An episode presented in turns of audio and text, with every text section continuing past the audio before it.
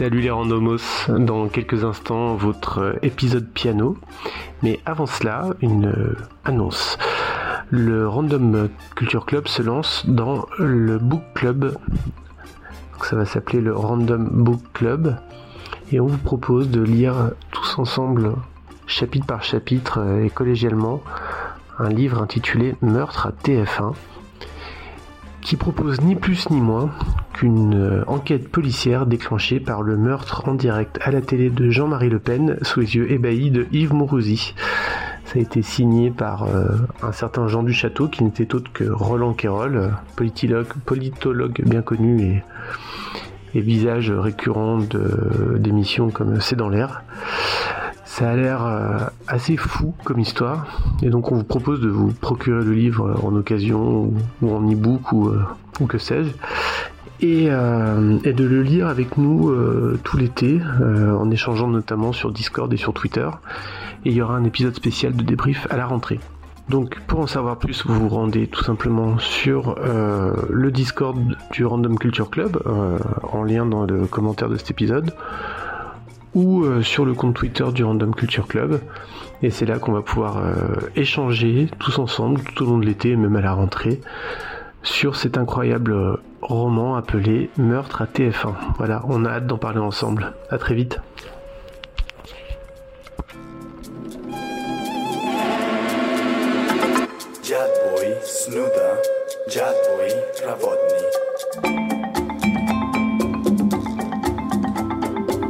Dernier arrivé fan de Phil Collins.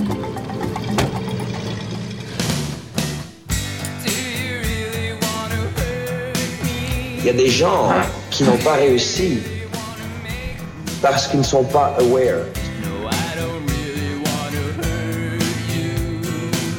Je vous demande de vous arrêter. Je vous demande de vous arrêter.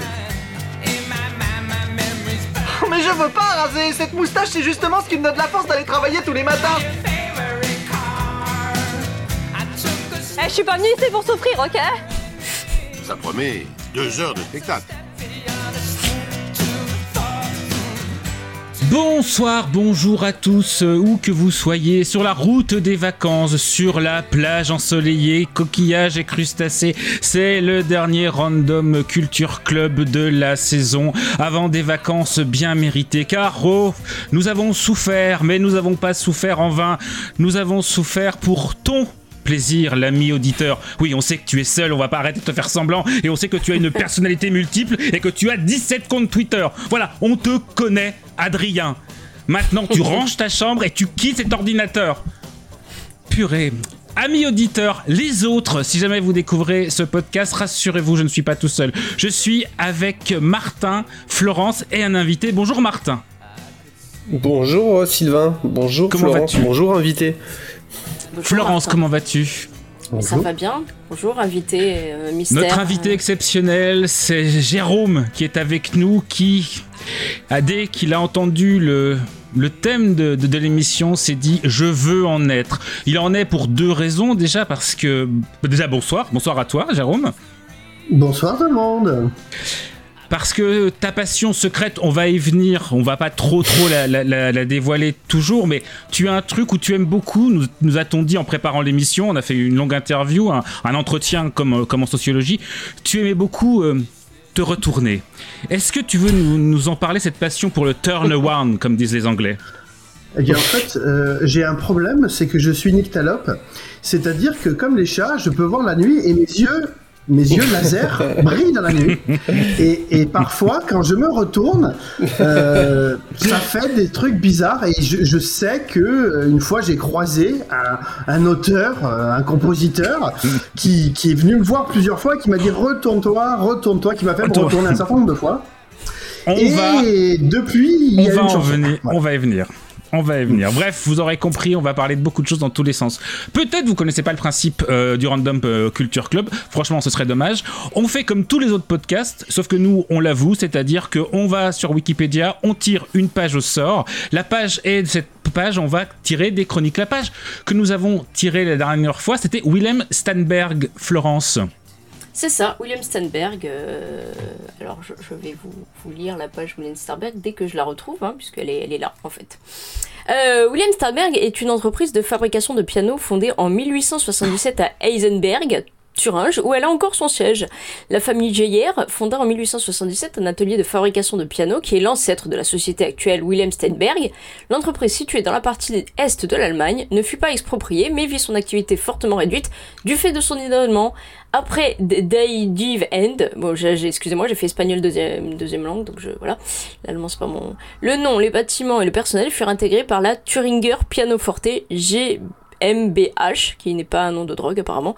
L'entreprise produit actuellement environ 1000 pianos droits et pianos à queue par an. Voilà, cet article est partiellement ou en totalité euh, issu de l'article Wikipédia en allemand intitulé Wilhelm Steinberg Klavierbo. Alors, on va pas Euh, se mentir, je pense que la, la dernière fois, quand on a dit, mais bien sûr que oui, on connaît, je pense qu'on a en fait Ouais, juste pas du tout. confondu avec Stanway, en fait. C'est-à-dire que fait. Stanway, c'est totalement, moi j'ai totalement confondu avec Stanway, j'avoue totalement. Est-ce que C'est tu, vous connaissiez le plateau Steinberg, en fait, ou pas du tout? Pas du tout. Absolument pas. Absolument. On croyait qu'on connaissait, mais... mais je pense que ça doit leur arriver souvent. hein. Oui, c'est ça. Je- En fait, ça se trouve, Ça ils doit fait. beaucoup ils leur l'ont- Bah, profiter. pas tant que ça, parce qu'en fait, ils en vendent que 1000 par an, alors ça doit pas non Oui, plus. mais à- 1000 Ah, par an, c'est beaucoup. Il les vend Oui, très très cher. ça. Oui, plus, Il faut pas- voir quel type de piano. J'imagine que c'est que du piano à queue un peu high level quand même. Non, les Droit deux. et à euh, queue. 1000, ouais, piano droit et piano à queue. 1000 Je fois ne sais 10 pas si 000 c'est 1000 euros. en euh, tout ou si c'est 1000 pianos droits et 1000 pianos à queue. L'article n'est pas très très précis sur ce point. Mais est-ce qu'on peut jouer du piano une fois, mille fois du piano, ou est-ce qu'on peut mille fois. Ouais, mince, allez, on commence juste après le niggle. Qui d'entre nous n'a pas rêvé un jour de savoir jouer du piano? Et qui d'entre nous a appris le piano lorsqu'il était jeune? Certains, sans doute, mais une très grande majorité pas. Parce que les parents n'avaient pas les moyens, parce que des milliers de raisons ont fait qu'on n'a pas appris le piano. Et puis peut-être que ça ne nous intéressait pas quand on était jeune.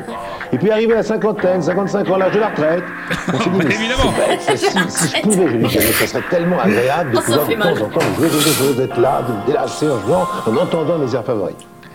Seulement on y renonce parce que apprendre le solfège, repartir avec toutes les méthodes de base à 50 ou 60 ans, c'est vraiment impossible. Alors, ce n'est pas impossible. Disons que c'est difficile, quoi. Merci Alors, pour ce message d'espoir, Pierre. Je tiens à qu'il témoigner. allait. Oui, C'est tout à fait faux. C'est tout à fait faux parce que moi j'ai appris le piano à 24 ou 25 ans. Et euh, en fait, euh, à 24 ou 25 ans, le solfège c'est ultra facile. En fait, Bah oui. Ah je pense que je pense qu'enfant c'est dégueulasse, on est d'accord. Mais euh, adulte, en fait, c'est très très simple. Bon, c'est très très simple si t'as fait un peu de maths, mais c'est quand même très très simple. Ah oui, non, du coup, c'est Jérôme, pas simple. puisque tu as la parole, puisque tu es notre invité, on va te proposer de commencer directement cette émission dans le vif du sujet. Est-ce que tu, tu es Très prêt? bien. Très bien. Alors, je, je- je- juste euh, di- disclaimer pour la, enfin pour la, la, la- la France qui souffre et, et pour ma famille et pour euh, et pour mon, je dirais le, le message que je vais laisser dans, dans l'infini des galaxies. Euh, je ne suis pas fan de Phil Collins, même si je suis le dernier arrivé. Donc euh, voilà, on commence directement par un paradoxe. C'est noté. Et voilà, et donc en fait, euh, je voulais vous raconter euh, l'histoire d'une femme amoureuse, parfois, parfois un petit peu trop rêveuse. Et euh, cette femme, c'est c'est une Québécoise, et peut-être euh, la connaissez-vous, c'est Céline Dion. On la connaît. Enfin, moi, je la connais. Enfin, Ouais, j'aime pas trop ses écrits, moi, Céline, tu sais, mais bon. Oui, alors d'accord, l'antisémitisme, mais elle a quand même fait Titanic, donc bon, euh, à un moment, enfin, voilà. Est-ce qu'il faut séparer euh, la québécoise euh, du De la hurleuse. Il faut voir. Faut- bah, euh, Est-ce que hurleur et québécois, c'est pas totalement euh, la même chose? Non, il y en a plein. Il y a plein de Québécois qui n'y hurlent pas. Ah oui, Pierre. Lapointe peut-être, mais ouais. Exactement. Bref, euh, l'idée, euh, l'idée, c'est que euh, Céline Dion, euh, qui était déjà quand même bien, bien, bien au top dans le début des années 90, euh, s'est retrouvé en 1996 avec un morceau qui a absolument cartonné, qui a défoncé tous les charts au niveau mondial. Et ce morceau, c'était It's All Coming Back to Me Now. Et euh, pour ceux qui connaîtraient le morceau, euh, on voit bien que c'est typiquement le genre de morceau qui va très très bien à Céline euh, dans la mesure où sa capacité, ses capacités vocales sont mises à, rude épreuve, mais bien utilisées.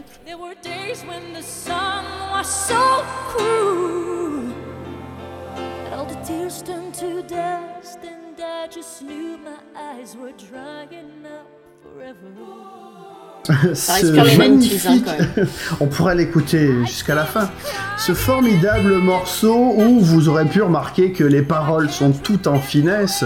Où il dit euh, mes yeux seront secs jusqu'à la fin, forever. Euh, et contrairement à ce que euh, beaucoup de gens pensaient, pas spécifiquement une chanson qui est censée parler euh, d'un amour, euh, d'un amour vivant, puisque le thème qui a été retenu pour cette chanson et qui est le plus souvent utilisé, c'est le thème de la mort, du décès. Et l'auteur, qu'on va introduire ici, qui s'appelle Jim Steinman, qui est un pianiste, auteur, compositeur, interprète, dont on va légèrement parler dans le, dans le reste de cette chronique, disait que c'était sa version à lui de Wuthering Heights, euh, la chanson de, de Kate Bush, hein, vous savez, l'autre anglaise qui gueule, euh, qui euh, se baserait sur un passage de la chanson qui aurait été censuré. C'est-à-dire que c'est le moment où, alors, euh, excusez-moi, hein, je vais spoiler, mais euh, le livre a 150 ans, donc euh, il serait temps que vous connaissiez l'histoire. Euh, donc Heathcliff, qui est euh, un vieux bougon, euh, qui a beaucoup de mal, qui a dû avoir un problème avec ses parents dans l'enfance et qui a beaucoup de mal avec ses sentiments, euh, a plus ou moins laissé mariner euh, une jeune fille qui d'ailleurs en est morte. Et euh, quand il s'aperçoit qu'en fait c'était l'amour de sa vie, euh, il, euh, il, voudrait la faire revivre, mais ce n'est pas une histoire fantastique, donc ce n'est pas le cas. Mais d'après Jim Steinman, il y a une scène coupée du bouquin, qui n'existe pas bien entendu, où Heathcliff a été déterré, le corps de Cathy, et euh, aurait dansé avec son corps euh, sous la sous la pleine lune et il aurait mis tellement de fougue et de force et de ce que vous voulez euh, que euh, en fait euh, il- elle- ils auraient dansé comme si elle était encore vivante. Ah oui, Cimetière de Stephen King, je connais, ouais. Oui, c'est ça, mais il n'y avait pas de chat ni d'indien. Donc je voilà, mais c'est c'était en. Angleterre, donc forcément c'était plus compliqué. Et euh, donc, euh, ce, ce- ce- ce- ce- ce- ce- cette chanson qui allait très bien à la personnalité de Céline et, au répertoire de Céline à l'époque, parce que bon, hein, euh, en France, euh, on a quand même subi pour que tu m'aimes encore et que, enfin, entre autres choses, hein, parmi tant d'autres, parmi d'autres outrages que- qu'elle a fait à nos oreilles adolescentes. Euh, et eh bien, euh, ça allait très bien avec elle. Euh, en fait, il s'avère que euh, quand j'ai entendu cette chanson, donc en 1996, alors qu'elle cartonnait absolument partout dans le monde, numéro 1 en Angleterre, numéro 1 aux États-Unis, numéro 1 au Canada, je crois qu'elle a dû faire numéro 3 ou numéro 4 en France, un truc totalement indécent, je me suis dit, mais je connais cette chanson. C'est pas une chanson de Céline Dion. Et en fait, oui. Figurez-vous que ce n'est pas une chanson de Céline Dion. Parce que, et je reviens à Jim Steinman, c'est une chanson donc écrite et composée par Jim Steinman, et en fait, on va découvrir. Enfin, j'espère qu'on va découvrir avec cette chronique que, euh, en fait, Jim Steinman a créé une sorte de Steinman verse où euh, il a un certain nombre de chansons qu'il a su utiliser et réutiliser à très bon escient euh, pour, euh, pour le plaisir de l'art et sans doute aussi pour garnir son compte en banque. Donc Jim Steinman, on en reparlera un petit peu plus tard, est un auteur, compositeur, interprète, formé à la Juilliard School, vous savez, le- l'école d'art euh, de New York, là, celle de... euh, pas de Flashdance, euh, de Fame. Fame. Voilà, de l'école de Fame. Fame, I Donc euh, oui, un mec qui est euh, I Wanna Live Forever, tout ça. Alors, il y a beaucoup de Forever, hein, James Steinman aussi. Beaucoup, beaucoup de, de Forever. C'est l'école où en fait, on, paye, euh, on paye en une seule monnaie la sueur. Exactement. Ouais, on a. Oui, alors euh, on parlera de la sueur, mais celle de Meatloaf un petit peu plus tard. Euh, en fait, euh, cette chanson était déjà sortie en 1989 sur un album qui était en fait un groupe de filles dont les noms n'étaient pas toujours bien mis sur le livret, qui s'appelait Pandora's Box. Et qui est un projet de, devinez qui, Jim Steinman. Ah, J'ai cru que t'avais parlé des L5. Bah, pourquoi pas Vous avez remarqué? C'est la Ça même ressemble intro. vachement. Ça me rappelle quelque chose. Ça se trouve, c'est le même morceau. Et je me suis peut-être planté dans l'upload, dans l'envoi des fichiers. Ah, tant que ça chante pas, on peut pas savoir. C'est ça le problème. C'est que si t'as mis la version album, on en a pour 52 secondes. Non. C'est bon. Ça ressemble un tout petit peu quand même. Ouais.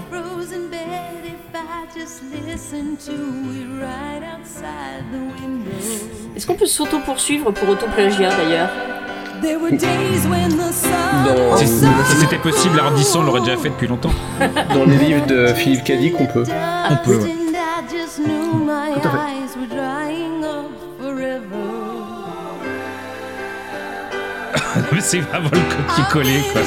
C'est C'est la même chanson C'est rigoureusement la même chanson Et c'est très intéressant parce que euh, l'album Pandora's Box, euh, c'était vraiment un, un pur projet Steinman, c'est-à-dire que Steinman, c'est vraiment le, le chantre absolu et définitif de ce qui s'est appelé à un moment donné le power rock. Euh, moi, j'aurais plutôt appelé ça du rock baroque, euh, sans aucun jeu de mots. Euh, Moi, j'aurais appelé ça du rock paroque, mais bon. Ouais. Ben, Du rock alors, rideau. du- Ouais. Donc la blague, c'est que euh, en fait euh, Steinman a- doit avoir une solide formation euh, classique et euh, il, il a beaucoup de mal à se détacher de tout ça. Et donc tous ces morceaux se font en 5-6 mouvements minimum, euh, avec des reprises, avec des contrepoints, ce qui fait que ça ne ressemble pas du tout euh, au rock habituel que vous pouvez euh, connaître, à des trucs relativement minimalistes. Genre Et, Johnny alors, non, des trucs vraiment, genre, tu vois, même si c'est relativement récent, mais tu vois les- le, le début des Strokes, donc tu vois le, vraiment le truc euh, très que, que j'adore, hein, le début des Strokes, mais vraiment euh, ça ressemble à du rock, tu vois, ça, y a ça a le son du Hmm. rock, ça a la simplicité du rock. Steinman jamais, jamais, jamais ce genre de choses. À tel point que quand il a fait son premier album avec Meatloaf, or un album dont vous avez peut-être entendu parler, parce que vous vous dites, ah ben oui, mais Steinman, de toute façon, euh, il avait dû faire, il a, il a dû faire finalement sa carrière avec euh, avec la chanson euh, chantée par Céline Dion en 1996, mais que nenni. Puisqu'à la fin des années 70, il a sorti un album dont vous avez peut-être entendu parler, qui s'appelle Bat Out of Hell, qui est un petit album qui s'est vendu à 45 millions d'exemplaires. Oh, c'est rien. Et je, je 40. fais partie des 45 millions. Voilà. Donc on est au moins deux ici sur les quatre à l'avoir. Moi je l'ai en quatre exemplaires, mais ça, bon, c'est un.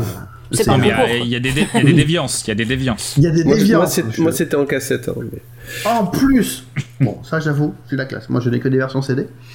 Euh, donc, euh, un style de musique très reconnaissable et reconnaissable à 153 milliards de kilomètres, dont je suis obligé de vous parler et dont vous êtes totalement responsable, puisque c'est aussi le compositeur et l'auteur de Total Eclipse of the Heart. Enfin, enfin.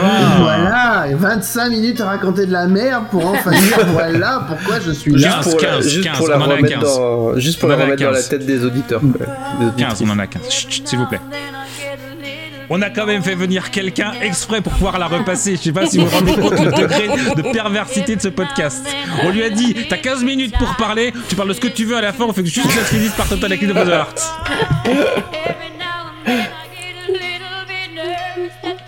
Non, il y a, il a d'autres choses à dire. Ah, Qu'est-ce que c'est beau, punaise. Et c'est dû à Jim Steinman. Est-ce qu'il jouait sur un Steinberg du coup En plus, vous voyez pas Jérôme, mais il est un peu dans le noir, donc je m'attends à ce que ses yeux se mettent à, briller. d'un coup. Vas-y, Jérôme, continue. Et donc, Steinman a continué sur sa. En fait, la vraie thématique de la chanson, c'est Meatloaf, qui est euh, l'auteur préféré de Jim Steinman, on dira. Euh, qui la raconte, c'est qu'en fait cette histoire-là, c'est pas du tout une histoire euh, comme a voulu le raconter euh, Steinman lui-même, c'est l'histoire de Meatloaf et de Jim Steinman. Puisque il faut savoir que ces deux-là doivent leur plus grand, plus grande réussite quand ils étaient ensemble. Mais ça a beaucoup été euh, à la vie, à la mort, jusqu'à ce qu'ils se détestent, et à tel point qu'il y a eu de mémoire au moins trois procès pour savoir à qui appartenaient euh, les albums But Out of Hell et à qui appartenaient euh, les différentes chansons.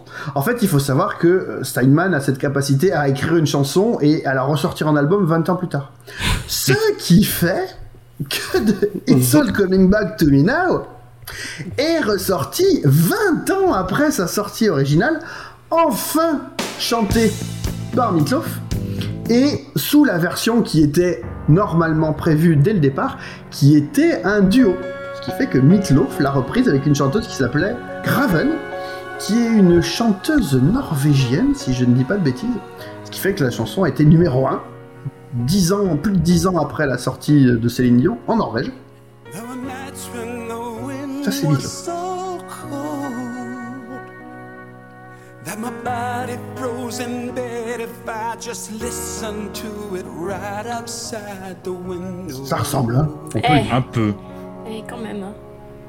There were days when the sun was so cruel. Ah, c'est pas, le, c'est pas le- la vibe, c'est pas la vibe Céline, hein. Je fais une parenthèse sur Battle of Hell. D'après Wikipédia, c'est du rock wagnérien. Ça passe. Alors Céline, Céline la- l'antisémite ou Céline la chanteuse? Ah bah, du coup, tu vois, tout se recoupe. Tout se recoupe. Vas-y, Jérôme. Et donc, troisième occurrence de la même chanson. Et en fait, il faut savoir que chez Steinman, c'est très habituel d'avoir euh, plusieurs versions de sa chanson avec différents, euh, différents interprètes.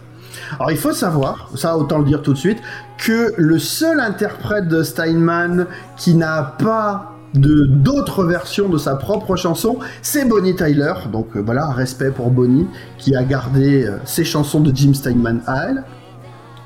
Mais par exemple, euh, un autre morceau qui est qu'on peut trouver chanté par Meatloaf dans l'album Bat Out of Hell 2, Le retour. qui s'appelle euh, euh, Rock'n'Roll Dreams Come True. Alors, qui a un clip, qui a une chanson et un clip intéressant à plusieurs, euh, à plusieurs titres, c'est que, en fait, je pense que c'est la première apparition filmée sur pellicule d'Angelina Jolie. Elle joue dans le clip. C'est la, jeune fille, euh, la Runaway. Vous allez entendre la chanson. You can run away forever, mais oui, euh, elle, elle peut.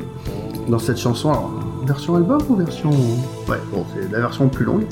Donc, Angelina Jolie apparaît là-dessus et c'est un des morceaux euh, phares de euh, cet album Bat Out of Hell 2 qui est un album de 1995 euh, qui a été pour l'adolescent que j'étais à l'époque aussi un, un choc absolument formidable.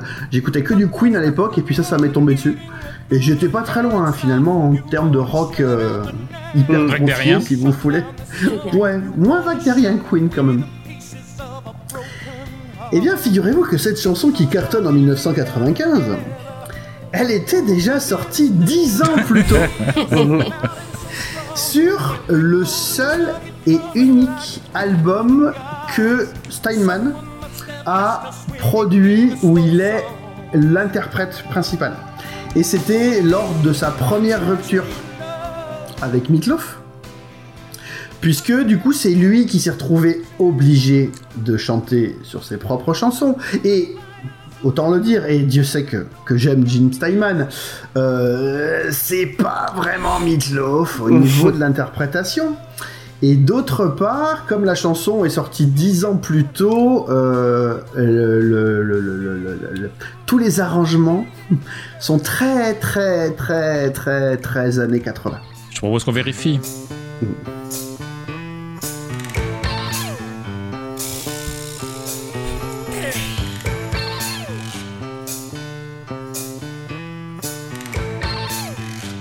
J'adore le.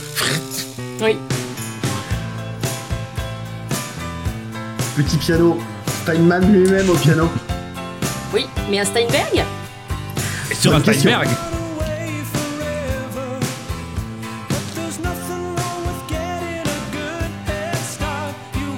Alors, c'est très drôle, c'est que ça, si je peux me permettre, c'est pas années 80, c'est juste Rock FM, quoi.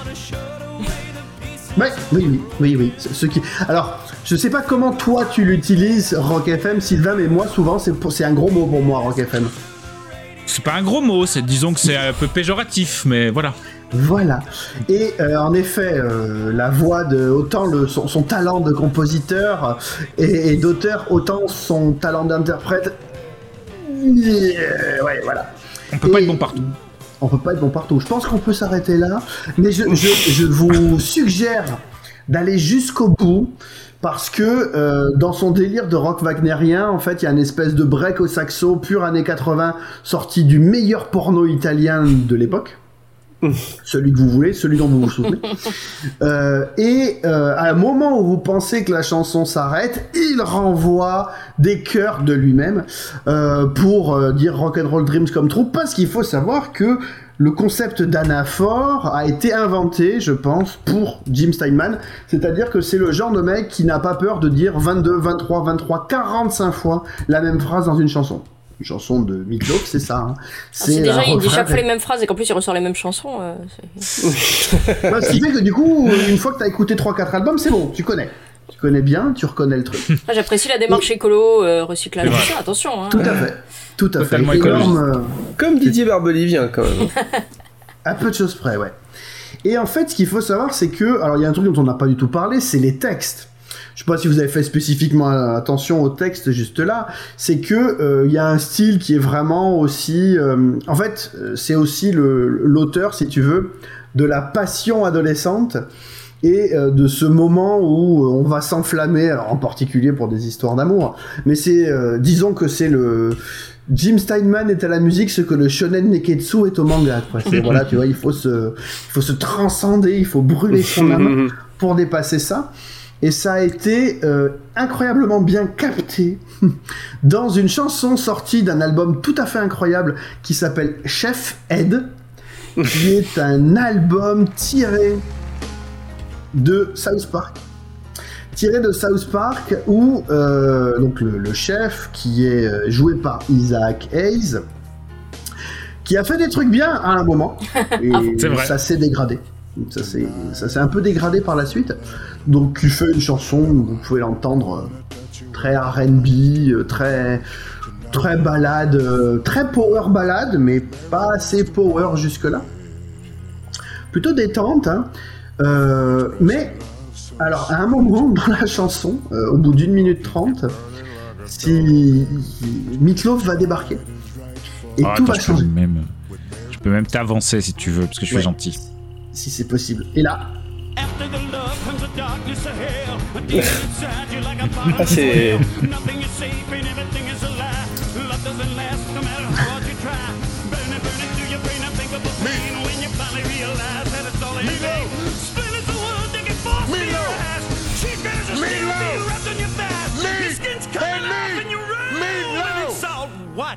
Ouais. Et- voilà. Où tu vas Mais où pars-tu Reviens, reviens, reviens avec nous. Reste là. Okay, son, but this song is about Meredith Baxter Burney, all right? But not about splinter of wood in your eye. Donc en fait, il est en train d'expliquer Vas-y, vas-y. que c'est une chanson qui est censée parler d'une d'une actrice que je ne connais pas qui s'appelle Meredith Baxter Burney. Euh, et euh, le chef euh, voudrait bien passer une soirée avec, euh, avec elle. Et euh, Meatloaf, en fait, euh, dit que après l'amour, la vie est vide et que euh, l'existence, c'est de se mettre des écharpes de, de bois à travers les yeux. Mais oui Mais oui. Ou de se frotter les pieds avec un grattoir en fer. C'est voilà, c'est vraiment des. Voilà, donc euh, cette exagération. Alors pour, euh, pour- pardon, petite info, euh, Meredith Baxter, c'est la mère de Michael J. Fox dans Family Ties. Ah. Ah, ah oui, Ah, Herbert dans la vois pas chanson. du tout. Il précise dans la, La chanson. série, la série sais, qui a fait connaître Michael J. Fox. Il précise dans la chanson qu'il parle de Meredith Baxter Burney pas telle qu'elle est en 1998, année de la sortie de l'album, mais telle qu'elle était à l'époque de Family Ties. Alors je ne connais pas ni la version de 98 ni la version de Family Ties. Donc voilà, toujours ce côté euh, totalement exagéré. Euh, qui va culminer, alors dans une chanson qui est beaucoup plus récente et qui date du dernier album, du dernier album de Meatloaf et dernier album de Jim Steinman parce qu'en fait il faut savoir que Jim Steinman est mort très peu de temps après la sortie de cet album. Et euh, Meatloaf l'a suivi euh, de relativement près. Et en fait euh, ils s'étaient réconciliés et c'est pour ça que cet album qui s'appelle Braver Are euh, a pu sortir, mais voilà, c'est un album qui a été euh, relativement euh, démoli par la critique. Pour une raison très simple, c'est que vous devriez écouter la voix de Meatloaf sur cette chanson. Alors là, il n'y a, que 30 secondes d'intro. Petit piano. Autant dire que c'est un petite exploit. guitare. Voilà. On est bien chez Steinman. Je sais pas si vous connaissez le. On dirait, on dirait presque l'intro de Together in Electric Dreams, mais en... Je sais pas si vous connaissez le, moins bien. le critique euh, euh, Robert Christgau. Christgau, je sais pas comment on dit. Un critique de rock. Oui. euh, ah, attends. Oula. Alors, il faut savoir que euh, Jim Steinman a fait un AVC euh, dans les années 90 et que donc il était en mode Stephen Hawkins pendant très longtemps, mais avait encore la capacité de composer. Et Meatloaf euh, a fait un AVC aussi euh, pas très longtemps avant de décéder, alors a priori du Covid, si on si, si, Ah oui, si- si les infos sont bonnes. Mm. Et en fait, euh, finalement, c'est très intéressant parce que ces, personnes qui ont passé leur vie à chanter des chansons où on dépasse le point absolu, infini, le feu au-delà de l'enfer et tout. Puisque là, le titre de la chanson, c'est Going All the Way, It's All the Start. Donc en français, aller au bout n'est que le début. Voilà, donc euh, à, vous de, à vous de voir comme vous voulez. Sur cette chanson-là, en fait, il faut savoir qu'il y a une, euh, un retour ensemble de quatre personnes qui sont Meatloaf, qui sont les deux choristes de Meatloaf sur les versions album et les versions live de Bat Out of L1 et Bat Out of L2, et donc de Steinman. Alors, je vous conseille d'écouter toute la chanson parce que c'est une chanson en six mouvements. C'est une chanson qui dure 12 minutes. C'est une chanson de rock wagnerien, là pour le coup, il n'y a aucun doute. Et euh, chaque, chacun des quatre acteurs a son passage, a ses passages. Euh, alors donc c'est Cara et Hélène, les, deux, euh, les deux choristes. Euh, en fait, il y a une première partie qui est chantée par Meatloaf, après c'est Hélène qui chante la deuxième partie. Il y a un break de piano de Steinman, et puis en fait à la fin, ça part totalement euh, en, en crescendo infini, un peu comme euh, un peu comme euh, l'enfant et l'oiseau. hein. Rappelez-vous, l'enfant et l'oiseau est un crescendo, ce qui fait que si la France veut regagner l'Eurovision un jour, Faut faire un crescendo. alors, Steinman c'est foutu, mais euh, je faites un faites un crescendo pendant toute la chanson. Et euh, voilà, en fait, c'est une chanson qui dit euh, priez pour tout, priez au-delà de tout ce que vous voulez. Et puis au final, euh, on a fait plein de conneries dans notre vie, mais euh, on est toujours là. Et euh, Jim Steinman n'est plus là, mais ce soir, il est avec vous. Il est dans nos cœurs, en fait.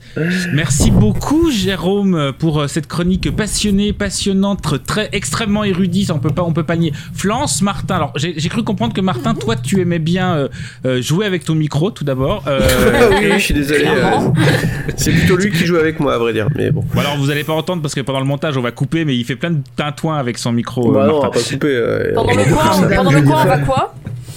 non, je plaisante. Euh, Martin, euh, que- donc toi, je sais que tu, tu, tu aimes bien Steinman. Euh, non, pas spécialement. En fait, je l'ai découvert euh, là ce soir. Euh, je, je connaissais pas, mais c'était intéressant en fait.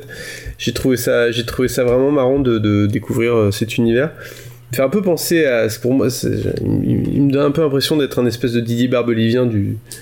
Mais du- oui du, de, de, de la FM internationale, mais euh, et c'est pas péjoratif dans ma bouche, hein, attention. Non, non, on adore le Euh, goupil dans cette émission. Mais, euh, mais, il a- mais euh, Barbelivien, il a quand même ce côté euh, très, euh, bah ouais, goupil, quoi, rusé. je, recycle mes chansons, je recycle mes vers, je fais, j'optimise, j'optimise à fond, je perds rien. Euh, bon, je trouve ça marrant. Et puis, euh, et puis accessoirement, Barbelivien, on, on aime bien se moquer de lui, mais c'était comme Jim Steinman, un faiseur de tubes incroyable quand même. Bien sûr. donc, euh, donc voilà. Moi, moi, je t'avoue, hein, je vais pas te mentir, Jérôme, je connaissais pas du tout. Tu m'aurais, tu m'aurais dit euh, Meatloaf, je connaissais de nom parce qu'il a fait un tube en France, euh, And I Do Everything for Love, mais c'est pas du tout mon mon mon, mon kiff. Enfin, c'est pas que c'est pas mon kiff, c'est que je connaissais pas du tout. À ton avis, Sylvain, qui a écrit I Would Do Anything for Love Qui dure 12 minutes et en 6 mouvements Didier Steinman Didier Barbelivien, excellente réponse de Martin. Est-ce que tu connaissais toi, Flo? Non, je connaissais pas, mais, euh, mais du coup, j'ai appris qu'il avait fait Total Eclipse of the Heart, qui était un morceau que j'écoute régulièrement. On précisera que Jim Stedman est maintenant totalement canon dans l'univers de Super Mario parce qu'il a aussi fait Holding Out for a Hero qui est dans le film de Super Mario. Mais voilà, Bah, du coup, c'est des Ah gens. oui, on peut même- en- on- ouais. Donc, Eh. La vie Ah oui. n'est-elle pas bien faite Bah oui, dis donc. Et c'est bien parce que comme ça on connaît son nom, parce que oui, en fait, euh, oui, Oui, quand c'est tu dis Meatloaf, euh, on connaît, enfin, Ouais. en, en gros, euh, quasiment euh, 90% de ce que t'as passé là, euh, je connaissais, mais non, lui non, en fait. Enfin, lui, du coup, oui, mais pas son nom, quoi. Donc voilà, par contre, j'ai vu des photos en plus euh, assez. euh, Enfin, il avait un look aussi assez euh, approximatif quand même. Ah bah il, euh, en fait il, il voulait incarner le incarner le rock and roll dream. Ouais. Alors donc, là, c'est plus toujours- Nightmare, hein, les photos que j'ai vues, que, que Dream, mais bon, après, c'est chacun son, chacun son, son truc. Hein. Mais j'aime bien, que c'est c'est une époque, quoi. Ah non, Ouais, mais- surtout, il y a une photo que, que je mettrai hein, sur le. où il a des, des, des lunettes de. de... Suis dessus là. Ah t'es dessus. De, Ouais, de ouais, soleil, ouais. non, c'est pas le mot, des, des- des lunettes en fait. Mais- Des lunettes de, soude- de soudeur. Oui, voilà, c'est ça. C'est ça, tout dans la finesse. De soudeur, mais Eh rock. bien, pardon. Merci beaucoup, Jérôme, encore une fois pour, euh, pour, pour la découverte de Jim Steinman et on vous encourage évidemment tous à bah, découvrir. Il n'y a pas de raison, on l'a découvert, vous, vous le découvrirez aussi. hein. Et puis tu verras que la vie ici est quand même plus confortable, sur tous les plans. Oui, mais j'en ai un peu assez de ces hivers qui n'en finissent pas. Ce que je préfère ici, c'est l'été indien. Ouais, c'est le best-of des, des, Je me sens si des jingles de, de Pierre. hein. Ouais, c'est la fin d'année, on lâche J'ai l'impression que, que je ne J'en ai reverrai pas refait jamais de nouveau. la Hein. Mais c'est Tais-toi. tous des. euh, Relax. Le best-of. que des La numéros. un. est soucieuse. La santé d'Emile est plus que préoccupante. Je me fais pas. Celle de Jim Elle ne aussi. lui a rien dit, mais les médecins sont inquiets. Un cancer du foie, c'est grave. Surtout que c'est Emile le tueur. Faudrait-il prévenir Émile du sérieux de son état? Mais l'on doute. Il n'est pas du genre à lutter, à s'accrocher. Il pourrait très bien renoncer et se laisser glisser. Alors elle fait face. Laisse pas sortir Emile si tu veux pas qu'il glisse. de l'avenir, des beaux jours qui vont revenir. Comme si de rien n'était. Et elle lui dit prenez un chewing-gum, Emile. Prenez un chewing-gum. On va changer de sujet en restant dans le sujet. Puisque, est-ce qu'on parlerait pas de Flo? Est-ce que De Flo. moi, carrément, on parle de moi. Comme un bateau sur la mer alors je ne connais pas les paroles par cœur de Pierre Bachelet, mais je pense qu'il y a, t'as vu, il y avait un jeu de mots par rapport à ce, que, dont- ce dont tu vas parler. Je sais pas si Ouais. tu, tu l'avais. Flo, Ouais, Flo Flo. parle de ah, flow, ouais, c'est ça ouais, c'est ça, ouais, flow, les C'est ça, flows, on l'a. sur les flows, parlons des flows, du, du flow. Ok, euh, très bien. Alors moi je vais parler, euh, bah, parce, que, parce que du coup Steinberg euh, piano, et puis euh, du coup si je vais parler de, de piano en fait, d'un film. Euh, d'un film, en fait je- je- d'un film et du livre euh, dont il est adapté, qui n'est pas vraiment un livre d'ailleurs, on va voir, qui s'appelle euh, La légende du pianiste sur l'océan. Et euh, C'est un pianiste à queue du coup. Oh, joli Oh, bien Ouais. Ce Je- calembour je- est validé. Je pense qu'on peut s'arrêter là. Merci. Bonne soirée. C'est tout pour moi. J'ai refait tomber mon micro. oui, voilà.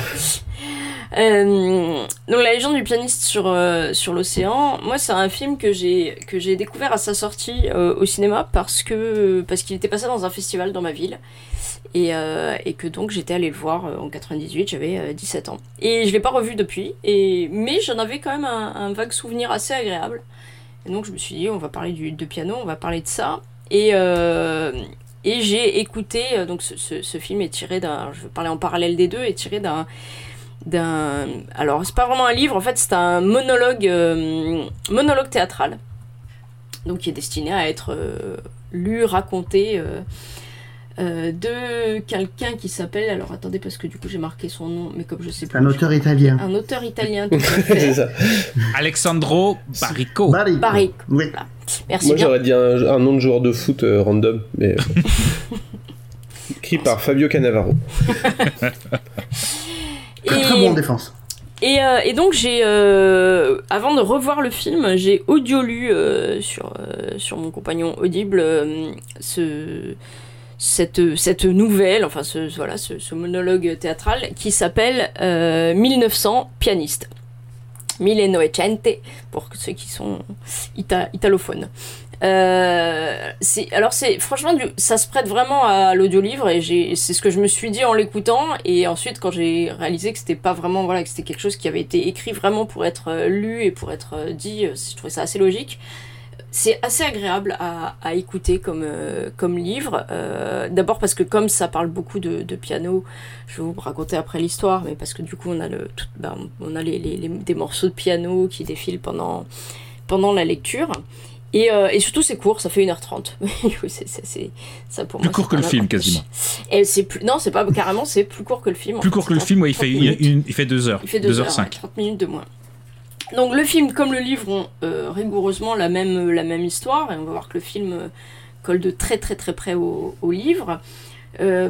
Cette histoire, elle, elle est racontée par un narrateur qui s'appelle Max Tounet, euh, qui, qui donc va euh, raconter l'histoire d'un d'un ami à lui.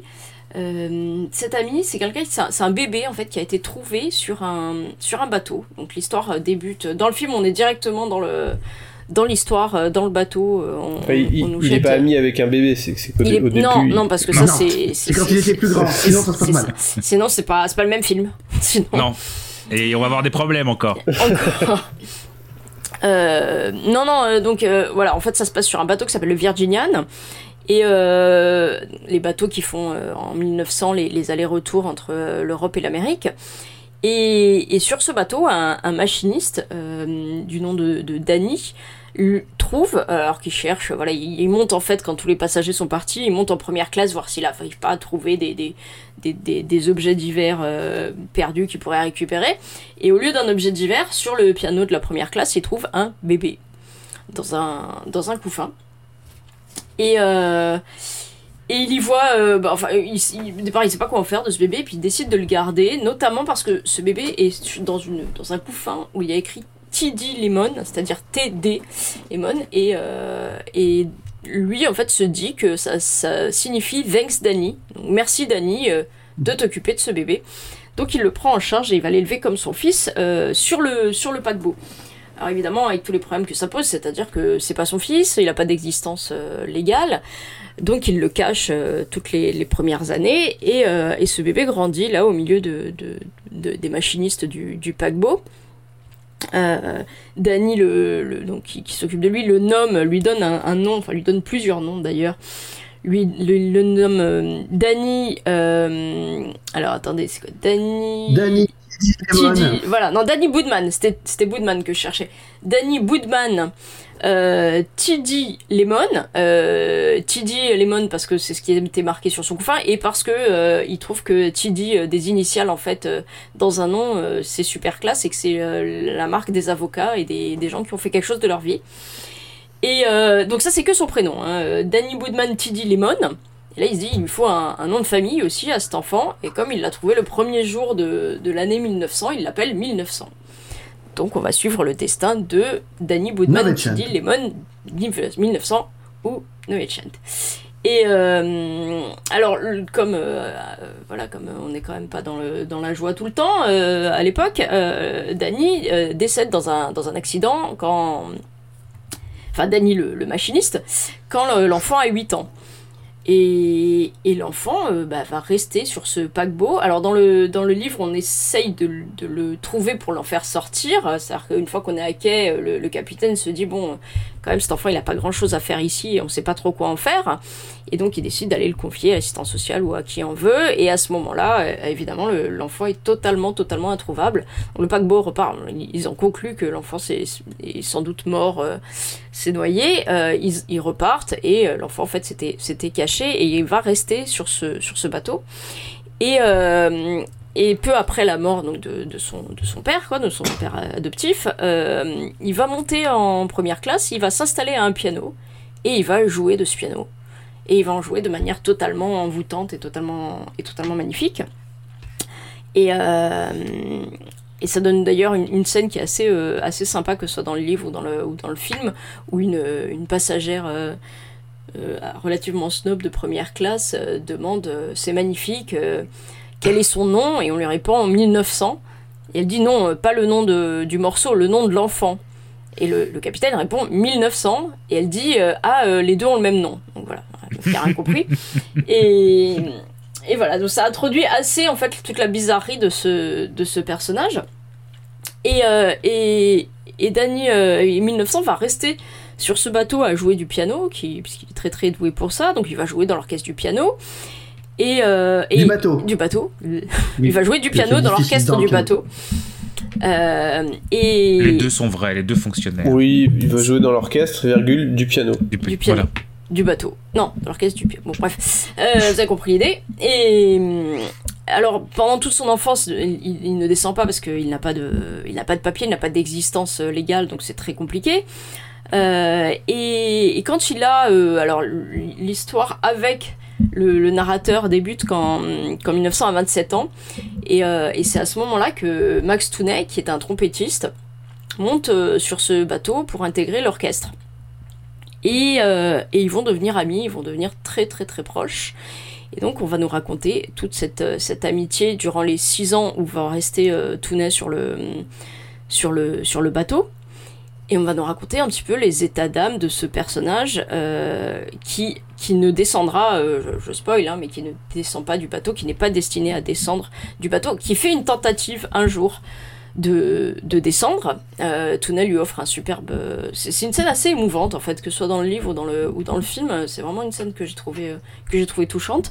Comme un, passager lui a, lui a raconté euh, que, qu'il- que avant, euh, quand il était chez lui en Italie, il n'avait que son chant, il ne connaissait que son chant, et que suite à une série de drames dans sa, dans sa vie, il a décidé de partir explorer le monde un petit peu au pif, et qu'un jour il est tombé face à la mer qu'il n'avait lui jamais vue, et que la mer l'a appelé. Et, euh, et 1900 décide de, de ressentir lui aussi cet appel de la mer, mais de la, de la terre en fait, parce qu'il vit sur la mer. Donc il dit, euh, il dit à son ami, je veux descendre sur terre. Et il lui dit, c'est super, euh, pour faire quoi Euh, Trouver une femme, euh, avoir une maison. Il lui dit non, pour voir la mer. Bon, ça laisse un peu l'autre perplexe. Et, euh, et finalement, il essaye. Donc, il s'habille tout bien, il se sape, euh, il met son chapeau. Et euh, ce personnage qui a une trentaine d'années et qui n'a jamais, jamais mis pied à terre, euh, descend la moitié de la passerelle et, euh, et en fait re- remonte. Et il expliquera que, que tout à coup c'était trop pour lui, c'est arrivé à New York et ces, ces espèces de, de, de, de villes infinies et, euh, et le fait qu'il n'y ait pas de fin, en fait, euh, il, dira que c'est un trop gros bateau pour, pour lui. Voilà, donc ça c'est l'histoire du film et du, et du livre. Le film est réalisé en, donc en 98 par Giuseppe Tornatore, qui est euh, au-delà de ça surtout le réalisateur de moi ce que je considère comme l'un des plus beaux films parlant du, du cinéma au monde, qui est euh, Cinema Paradiso. Paradiso, bah oui. Voilà, Mm. avec, euh, avec Noiret, dans le genre hommage au cinéma, euh, pour moi il y a Chantons sous la pluie et ça, qui sont pour moi les deux plus grands hommages, euh, enfin il y en a d'autres, mais bon, parmi les plus grands hommages au cinéma. Il y a quand même Cinéman de Franck Dubosc, hein, s'il te plaît. C'est vrai, pardon. Non, non, c'est- pas Franck Dubox, pas de Franck Dubox, enfin. non, de, non, de, de, de Yann comment- Moix. de l'autre qui est de, De qui est- qui- oui, Yann Yann qui, est- qui est- qui est pas problématique du tout lui non plus d'ailleurs. Non. Donc, euh, Non plus. oui. Voilà. Donc euh, bon, écoute, ce cinéma, on va dire, je le mets en troisième alors. Voilà. Ça, ça. Merci. De rien, de rien. Euh, donc le film reprend vraiment le, le déroulé du, du livre. Euh, ça reprend même tout le texte de manière, alors j'ai pas vérifié, mais je pense de manière quasiment intégrale, avec simplement quelques ajouts qui font que le livre lu et le film euh, n'ont pas la même durée. Euh, un, un ajout notamment d'une scène euh, dans, le, dans le livre, il y a un duel, parce que bon, il reste sur le bateau, mais tout le monde commence à entendre parler quand même de ce, de ce pianiste euh, merveilleux en dehors de en dehors du bateau. Tout le monde en parle. Des gens d'ailleurs font la traversée uniquement pour euh, écouter. Euh, alors on nous raconte en fait qu'il qu'il- qu'il joue du piano comme personne, c'est-à-dire que les notes volent. Enfin, il y, a- toute une ambiance totalement onirique et totalement surréaliste autour de cette histoire. Et on va en parler autour du film et autour vraiment de sa manière de, de jouer du piano. Et, euh, et de la manière dont Tounet d'ailleurs découvrira, euh, le découvrira en tant que, en tant que pianiste. Et euh, il y a voilà, il y a deux ajouts dans le film qui sont euh, une, scène où dans le livre en fait il y a un, musicien qui se s'auto euh, déclare inventeur du jazz et qui veut monter sur le, bateau pour en découdre en fait pour faire un duel de, de pianistes parce qu'on lui a dit il est super et il a dit bah moi je suis mieux j'ai inventé le jazz.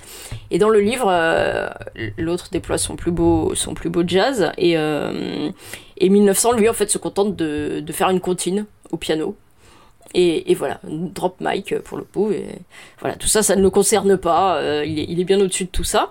Euh, dans le film, évidemment, c'est euh, l'occasion, par contre, d'un vrai superbe duel. Alors, ça commence pareil, il fait une comptine, mais après, on va dire que les morceaux montent en, montent en pression. Et on a une scène aussi totalement surréaliste où il, il arrive, enfin, il, enflamme tellement le, le- les cordes du piano qu'il arrive à allumer une, une cigarette, une cigarette dessus. Le film est interprété par Tim Roth. Euh, dans le rôle principal. Et euh, même si le réalisateur est, est- est anglais euh, c'est un film qui a été tourné en anglais parce que ah, qui est le réalisateur Italien, italien, italien. pardon. C'est un film qui a été tourné en anglais euh, notamment parce que Tornator pensait que c'était plus accessible euh, euh, que, que l'histoire voilà en fait que c'était une histoire vraiment universelle et que et que c'était mieux de la tourner en anglais. Et sans doute aussi parce que bah, comme les comédiens étaient anglais on va pas se mentir c'est quand même vachement plus simple. Et, euh, et, quoi dire d'autre? Moi, je me rappelais pas de scène de ce film, mais je me rappelais de son ambiance à ce film. Et, je me suis dit, peut-être euh, peut-être finalement, j'avais bien apprécié à 18 ans, en plus au cinéma et tout ça, mais peut-être que je vais trouver ça à chier euh, plus tard. Donc, je l'ai revu et, euh, et j'ai apprécié. C'est pas un grand film, c'est pas un chef-d'œuvre, c'est pas une œuvre. C'est un joli film, je trouve. La musique est d'Ennio Morricone. Donc, euh, bah, Ouais, évidemment, petit euh, Ça va. hein, voilà. Donc, évi- Ça voilà, va. Un peu de, Il y a pire. un peu de la musique. Ouais, bah, rien que ça, euh, rien que ça, voilà. Et, euh, et tout ça est, est montré de manière euh, très poétique, très onirique, notamment une scène qui est un peu la scène phare, euh, où euh, Tounet, donc ce, ce trompettiste qui vient de, de monter sur le, le bateau depuis deux jours, fait face à une tempête monstrueuse et il vomit tripes et boyaux. Et, là arrive euh, en, en- sauveur 1900 qui lui évidemment euh, n'a aucun problème d'équilibre euh, puisqu'il il ne connaît que le bateau et que les vagues. Et il lui dit viens viens viens je vais t'aider. Ils se mettent au piano et euh, il lui demande de défaire les freins. Et là, on a une scène en fait qui est, qui est, qui est superbe. Enfin, moi, j'a- j'a- j'aime beaucoup. Où dans cette immense, qui est totalement surréaliste, hein, la scène. Il y a même un côté très burlesque avec son, avec Tounet qui, euh, qui s'accroche, euh, qui dévale euh, le- la salle, qui n'arrive pas à rejoindre le piano, qui vomit partout. Bon, bref. Et, et donc, il se met à jouer sur ce piano qui glisse tout le long de, de cette immense salle. De salle de bal du bateau. Euh, J'adore la scène, je la, je la trouve jolie, je la trouve euh, voilà et et, euh, et ça finit un peu voilà en mode burlesque dans le sens où ils traversent ils traversent un- une vitre enfin en fait ils cassent tout avec leur avec leur leur, leur bateau leur bateau Leur piano leur piano glissant. Mais en Et fait, ils- c'est un bateau. Du coup. Ah du coup forcément oui un peu. Ouais. Et, et, euh, et où ils finissent à, euh, ben, dans la salle des machines en fait pour rembourser euh, pendant plusieurs mois euh, à bosser comme des cons euh, pour rembourser euh, tous les dégâts qu'ils ont fait mais quand même on rigole parce que ah, ah, c'était un super un super souvenir. Donc voilà, il flotte vraiment tout le long du film et tout le long de l'histoire un onirisme. D'ailleurs, ça commence par le personnage qui dit euh, de toute façon, euh, quand je raconte cette histoire, personne n'en croit jamais un mot.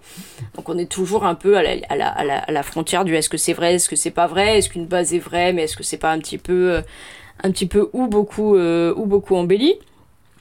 Euh, Voilà, j'ai trouvé ça, j'ai trouvé ça charmant en fait. J'ai trouvé ça charmant. J'ai trouvé que la musique euh, vraiment était était était évidemment super agréable.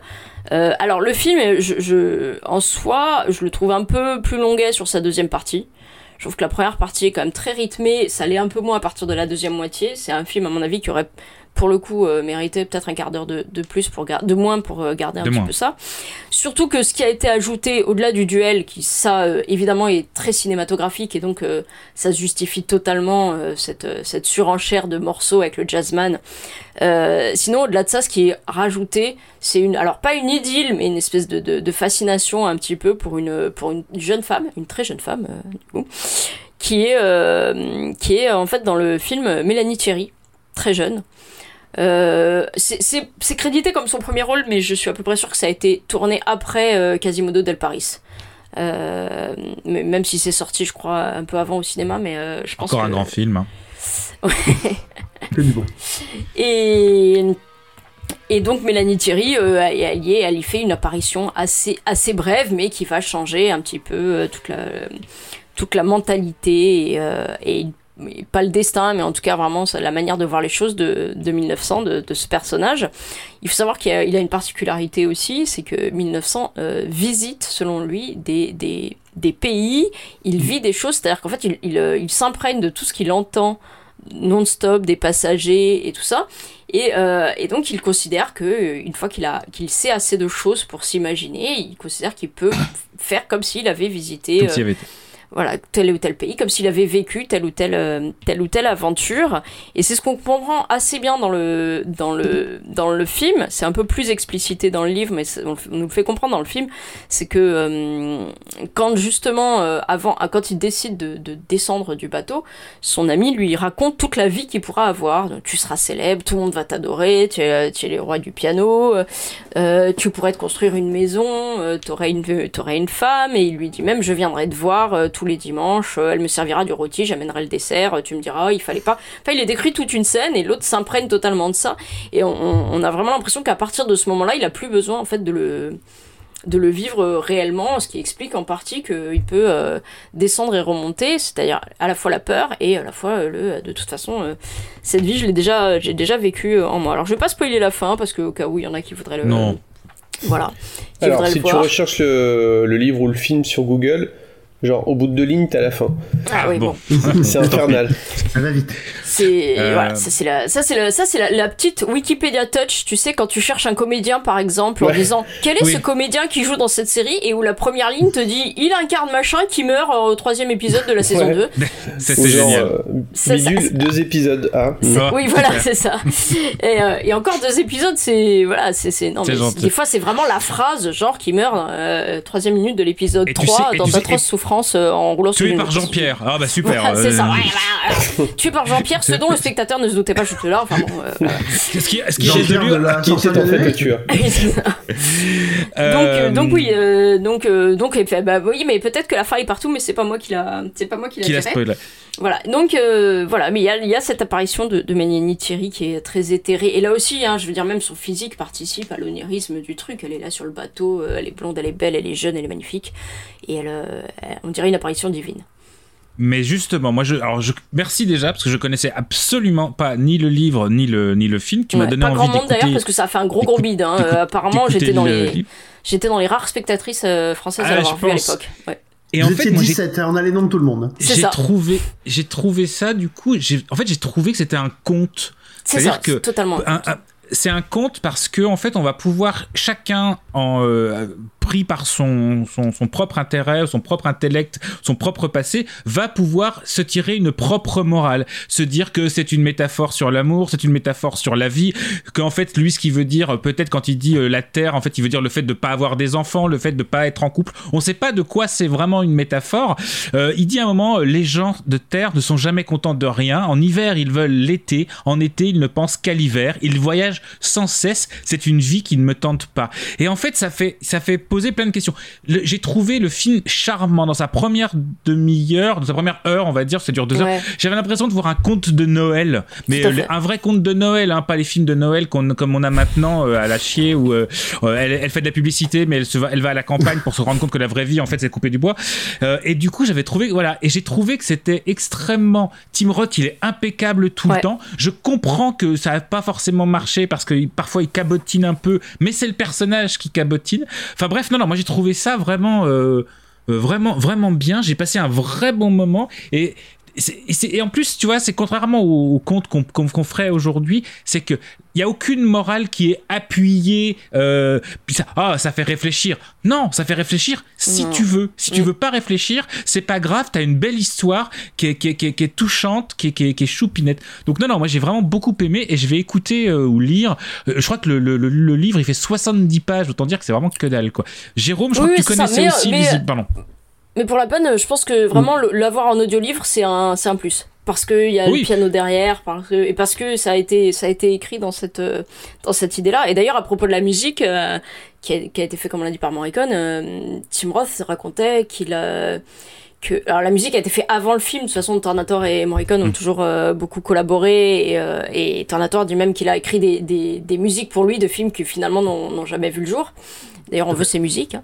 Et, euh, et que et que comme la musique était faite avant le avant le, le tournage Le que Tim Roth avait eu la musique et avait pu beaucoup travailler dessus beaucoup s'en imprégner et que et que Tornator en fait euh, voulait que les scènes qui n'avaient pas de dialogue soient tournées euh, avec pour eux en fond la musique euh, les musiques que donc ça les mettait vraiment en fait dans une atmosphère euh, ce qui explique aussi qu'il y a un certain euh, que, que même des scènes euh, non musicales où la musique est pas diégétique où c'est pas lui qui joue que même ces scènes là aient un petit peu un, rythme un rythme intéressant. Et l'aspect conte dans dans le film il est aussi alors c'est aussi parce que ça reste un cinéaste italien, mais l'aspect conte dans le film, je pense qu'il est aussi rendu par le fait que autant les personnages sont vraiment incarnés. Tu vois que d'ailleurs ils ont pris beaucoup de figurants, ils ont pris beaucoup. Il y a, il y a une Mhm. vraie mise en scène en termes de personnages. Et derrière, on est dans du décor, mais et donc tu vois que c'est du décor. Et euh, et il n'y a pas une recherche de réalisme au-delà de ça. Et, et ça Et participe. ça marche. Et ça marche. Ça marche parce que bah parce que c'est le, le- le bateau, le bateau, il y a pas un moment, il y a pas un moment où tu te dis pas, tu te dis oui, c'est un décor de bateau. Tu sais, c'est pas le. Titanic, c'est pas photoréaliste, mais il y a plein de, mais tu, tu, tu y crois, tu plonges dedans, quoi.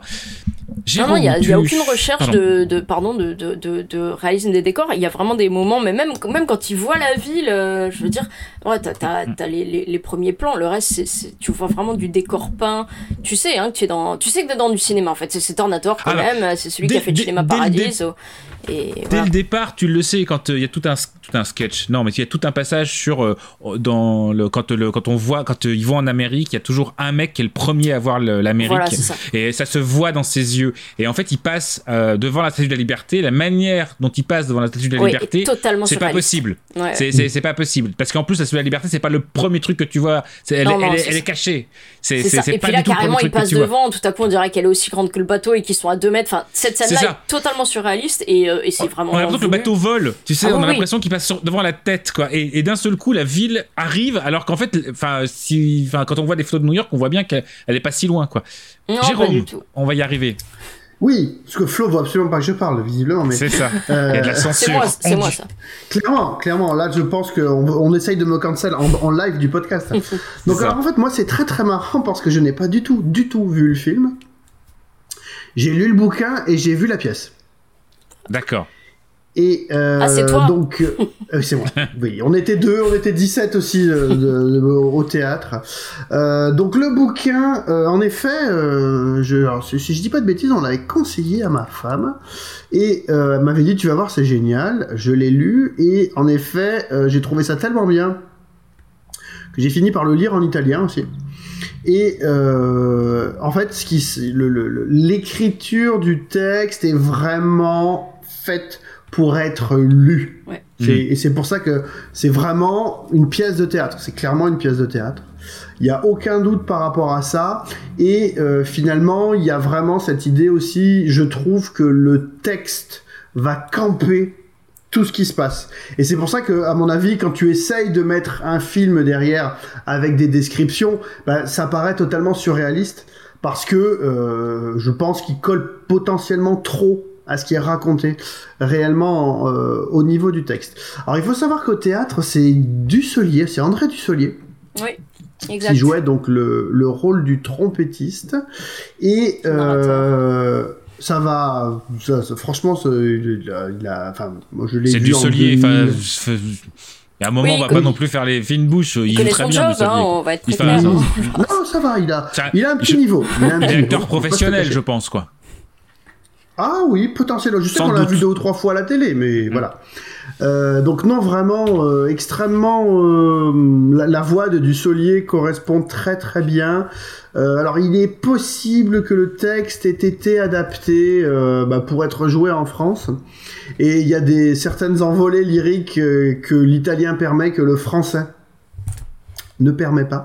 Euh, mais c'est vrai que, euh, enfin, j'ai bien aimé quand tu dis, euh, c'est- une histoire de, conte, même pas un conte pour Noël. En fait, il y a vraiment une histoire de, de balancement, mais je pense qu'il est fait parce que ça se passe sur la mer, euh, qui fait que tu es totalement emporté par toute l'histoire.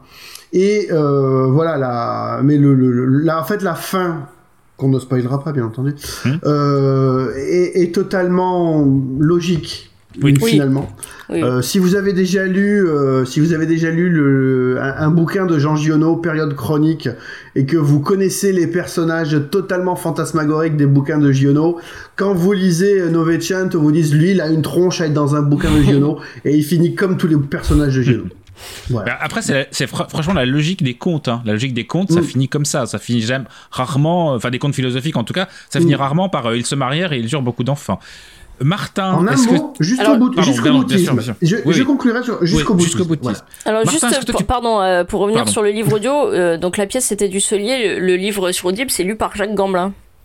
Ah bah, c'est pas- c'est pareil. C'est oui voilà, c'est ça c'est va. c'est- c'est quelqu'un qui Petit niveau. petit niveau aussi. Je crois que Martin, tu connaissais pas. Est-ce que je suis pas donc tu, tu nous avais dit que t'as pas eu le temps de voir le film. Est-ce que par contre ça t'a fait envie un petit peu ou, Bah, j'ai écouté, euh, j'ai écouté le, le livre audio Mhm. et euh, et euh, effectivement euh, effectivement quand je l'ai écouté je me suis dit euh, enfin, je savais pas que c'était fait pour être joué sur scène sous forme de monologue et du coup la version euh, Jacques Gamblin est, plutôt bien fichue alors euh, j'étais pas hyper à l'aise avec euh, enfin je trouvais que les morceaux de piano étaient pas hum, pas toujours heureux dans la version du livre audio. C'était pas, c'était, en fait, c'est- c'était un, c'est un peu la, la limite du, du truc. Ça me fait un peu penser à hum, quand euh, quand tu lis du, du Lovecraft et puis que tu vois une adaptation et que finalement, en gros, euh, tu lis une nouvelle de Lovecraft où on te dit, euh, on te parle d'une couleur qui n'existe pas. Puis après, tu le vois en film, et en fait, c'est du violet. Et du coup, bah, violet, ça existe. Et là, c'est un peu pareil. Quand on te parle de notes de musique qui n'existent pas tellement, Ouais, elles sont euh, incroyables. Puis t'entends un vrai piano à côté. Et du coup, c'est un peu genre, bah, euh, Oui, c'est un dos quoi. Bah, je crois que c'était un ré, mais bref. Et, et du coup, euh, voilà. Donc c'est, c'est- bon, bon, voilà, c'est c'est pour faire la fine bouche. Mais bon, après, oui, c'est. Sinon, à part ça, c'était. euh, bon, c'est, c'est- oui, c'est, un conte, effectivement. euh, C'est. C'est un, un conte, une nouvelle. euh, Je, euh, oui, c'est intéressant. Enfin, je sais pas. C'est,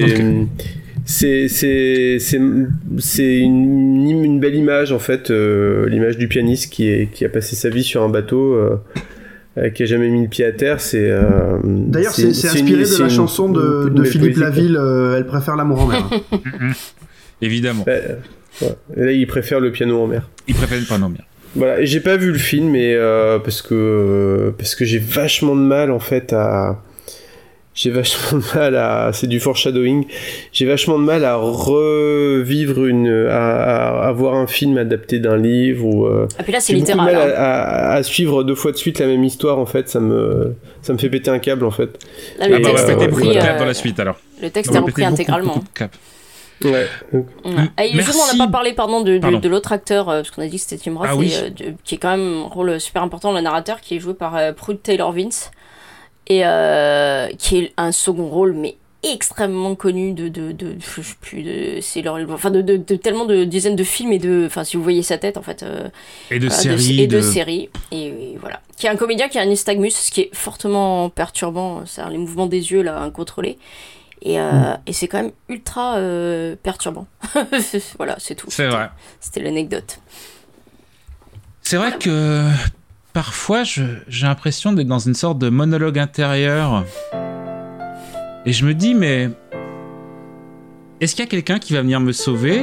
Est-ce que d'un seul coup, euh, il y, a- un mec qui va dire Je suis ton mentor, t'inquiète pas, ça va bien se passer, petit? C'est moi, je suis, Martin Gamera, je viens et je vais je vais t'apprendre à faire un podcast, t'inquiète pas. Tu sais, la vie, c'est pas ce que tu crois, petit. T'es là, t'es. Ces monologues intérieurs que j'ai souvent, c'est pas facile à vivre au quotidien. Parce que pendant ce temps-là, personne n'entend ce qui se passe dans ma tête. Du coup, Florence, Martin, Jérôme, ils me regardent l'air de dire Mais pourquoi il se tait? Qu'est-ce qui se passe? Mais qu'est-ce qui se passe dans sa tête? Enfin bref, j'ai une vie très compliquée. Moi, j'ai une vie tellement compliquée que j'ai pas vraiment eu le temps de préparer une chronique. Enfin, si, j'avais préparé un truc, mais euh, le chien l'a mangé. Enfin, le chien l'a mangé. Le clou est tombé en panne. Si, ça passe. Euh, Franchement, ça passe. Donc, on va parler d'un, on va parler d'un tout petit truc très vite. Parce que vous savez, de la même manière que bah, si vous aimez le rhum, en général, vous aimez le rhum arrangé. Bah, c'est pareil euh, avec le piano. Si vous aimez le piano, vous aimez le piano préparé. Alors, qu'est-ce que c'est que le piano préparé? Euh, C'est une des inventions les plus connues de John Cage, vers la fin des années euh, 30. Alors, John Cage, vous le connaissez tous pour son morceau euh, 433, dont on va écouter tout de suite un extrait.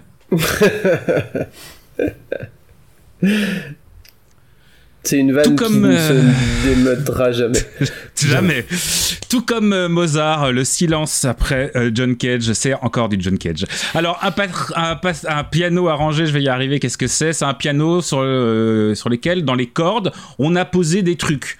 Donc euh, des clous, des gommes, euh, des vis, des fourchettes, et où on va, on- donc ça va faire des sons étranges, un son complexe, imprévisible, et ça va transformer aussi le piano en instrument en percussion, puisque comme on va pouvoir taper sur le piano, taper sur les cordes, et donc ce, ce- ce- piano préparé euh, va devenir non plus un instrument où on appuie sur des touches et ça fait des bing bing, mais un instrument complet. Alors je vous ai dit que ça a été inventé par John Cage parce qu'en fait, ce qu'il faut savoir, c'est qu'en vrai, ça a été inventé par Henry Cowell, qui était le professeur de John Cage en 1934. Mais c'est Cage qui l'a vraiment développé et popularisé au point qu'aujourd'hui on dit que c'est lui qui l'a inventé, alors qu'en fait euh, non. Euh, John Cage dit le panneau préparé est en réalité un ensemble de percussions fait aux mains d'un seul interprète. Et donc en fait avec un piano préparé on peut jouer plein de trucs. Le piano préparé produit plein de sons qu'un piano ne peut pas faire habituellement. Normalement on l'utilise dans la musique contemporaine j'ai envie de dire sans blague, euh, dans la musique improvisée et quelquefois dans le jazz ou plus rarement le rock et la musique électronique. Mais justement, il y a un disque euh, qui utilise des pianos préparés, un disque de 2013 qui s'appelle Les Amants Parallèles.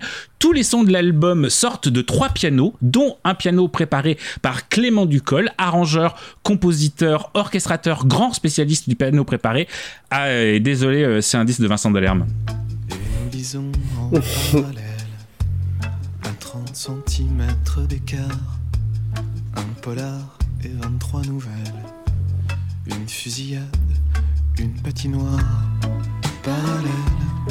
À côté sur le lit nos corps parallèles, pas les mêmes, pas mélangés, pas loin et à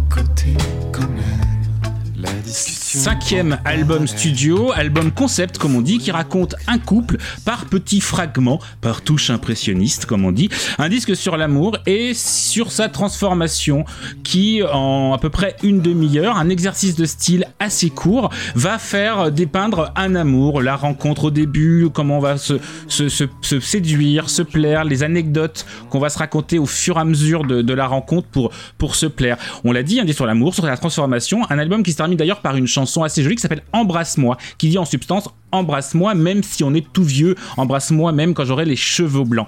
Un disque avec une patine, une couleur particulière, bah oui, forcément dû à la manière dont il a été enregistré. Euh, un, un disque sur un parcours, hein. au début on marche sur l'eau, la naissance du premier enfant, les moments où euh, ça fait déjà un moment. Bref, moi j'aime beaucoup ce disque, c'est un disque sérieux, un disque amusant, et sur ce disque figure une de mes chansons préférées. Où as-tu mis l'hacienda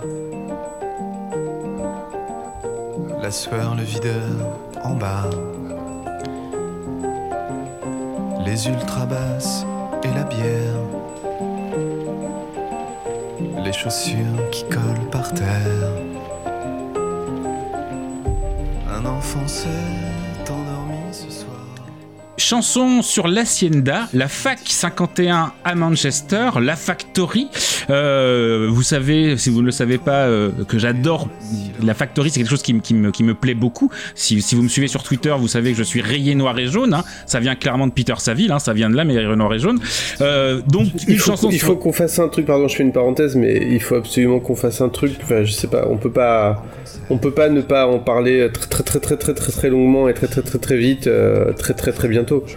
Exactement. Chanson qui a, bon, on en parlera. Chanson qui a failli s'appeler Dao. On, on- l'apprend dans le dans le nouveau disque, enfin dans un des disques de, de, de, de Vincent où justement il fait une sorte de compile de de toutes ces euh, de, ces anecdotes sur les chansons. C'est une version moins bien. Bref, je vous conseille d'écouter. Ça dure 30 minutes. C'est un disque très fin, très délicat sur l'amour. C'est mélancolique. Il n'y a pas beaucoup de blagues à la Vincent Delerme. Enfin, il a compris que ça servait à rien qu'il chante. C'est le premier disque où il arrête vraiment un peu de chanter et c'est le premier disque où il arrête de faire d'essayer de chanter et donc parce que ça marche pas et euh, d'essayer et de, parler faux comme il faisait dans le premier album qui est difficilement audi- audible aujourd'hui. Rien à voir ou presque. En 2022, euh, Clément Ducol, dont on parlait, je vous l'ai dit, grand spécialiste du piano arrangé, a signé les arrangements d'une de mes chansons préférées de 2022. Et franchement, je viens de parler de deux chansons de mes préférées. Pourquoi, en fait, j'ai fait cette chronique? C'est juste pour vous passer les deux morceaux que j'adore, en fait.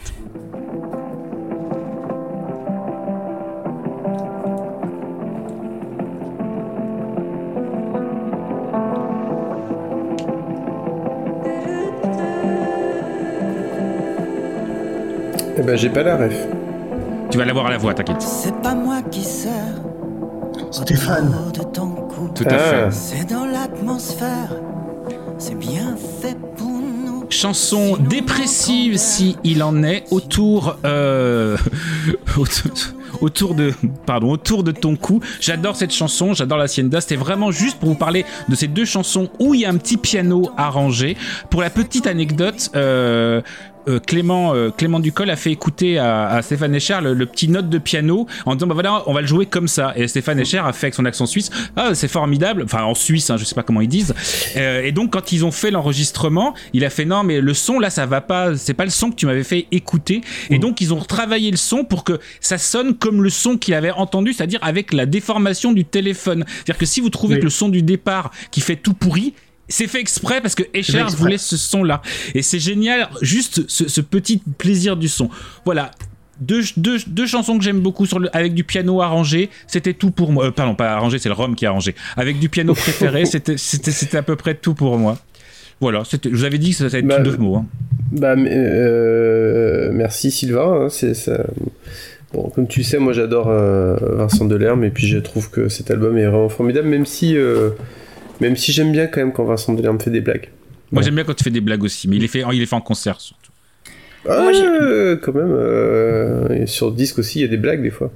Des- parfois, il y a des blagues. Mais il y en a- il y a- c'est pas, là, c'est pas des blagues qu'il fait, c'est des choses plus, plus, plus souriantes. C'est-à-dire que c'est pas une, vraie blague, quoi. C'est pas écrit comme une blague, quoi. Jérôme, Florence, est-ce que Escher, Delerme, je Eh sais ben écoute, euh, moi je suis euh, totalement euh, abasourdi parce que moi je suis venu euh, parce que j'ai vu de la lumière et euh, je, je, je, je suis là à écouter une de mes chansons de 2022. Yeah Euh, ce, ce qui est totalement scandaleux alors qu'on m'a pas prévenu et que j'ai rien préparé sur Stéphane Echer alors que euh, Ça tombe bien, c'est Vincent Delerme. Ça tombe bien, c'est Vincent Delerme. Mais... non moi je m'en fous on va parler de Stéphane mais- Echer euh, voilà. bah alors Stéphane Echer, on en parlera parce que j'adore aussi Stéphane Echer. Là, c'était vraiment juste pour le coup euh, de, le, le, le- le lier. hein, avec- vous connaissez notre esprit d'escalier. On parle, on parle d'un piano, on finit à parler de de- d'autour de, ton, de mon cou. Qui, enfin voilà. Donc, euh, donc non, non. J'adore vraiment cette chanson qui évidemment me plonge dans, dans une dépression profonde, mais je l'adore vraiment quoi. Et, et en effet, euh, cette histoire de euh, Stéphane Echer depuis euh, depuis plus alors déjà, faut savoir que Stéphane Echer a une passion pour les lieux bizarres d'enregistrement, euh, les chambres d'hôtel euh, en tête, et que euh, depuis trois ou quatre albums, il a une passion aussi pour les machines totalement délirantes. En fait, depuis qu'il a plus de maison de depuis qu'il depuis qu'il a enfin la période où il avait plus de maison de d'édition. De disques, voilà, pardon, euh, les, machines délirantes, les trucs totalement montés de toutes pièces pour faire vraiment des sons euh, tout à fait étranges. Et euh, d'ailleurs, bah, autour de la sortie de, je, vous pouvez retrouver tout un tas de, séries d'entretiens et d'interviews qu'il a dû faire sur France Inter, je pense, autour de l'EP qui est sorti juste avant son album, où justement il explique euh, en long, en large et en travers euh, le délire de euh, la musique entendue par téléphone et du traficage de son pour sortir euh, autour de ton cou. Tu, donc tu vois, je- tout ce que je raconte est vrai. Si vous voyez, on a un invité qui confirme que tout ce que je dis est vrai.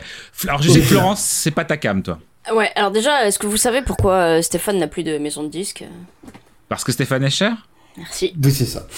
Comme l'essence, tout à fait. oui. L'inflation, tout ça, tout ça. Euh, alors ouais, non, j'ai écouté euh, le- les, les amants parallèles. Euh, je dirais pas que j'ai pas apprécié, hein, je dirais que euh, que pour moi ça aurait pu être la bande originale d'un film français qui s'appellerait De battre mon cœur s'est arrêté pendant que ceux qui m'aiment prendront le train, mais je vais bien, ne t'en fais pas, j'ai des petits mouchoirs. Euh, voilà. Quelle indignité. Quelle honte, Quelle mais quelle honte, mais quelle honte. Quelle honte. Mais euh, après, voilà, faites ce que vous voulez de cette info. C'est, j'ai rien. quoi. Alors Vincent Delerme, il y a des trucs que j'aime bien. Mais là, là, c'était pas, c'était pas, c'était pas ma cam, euh, comme, comme on dit.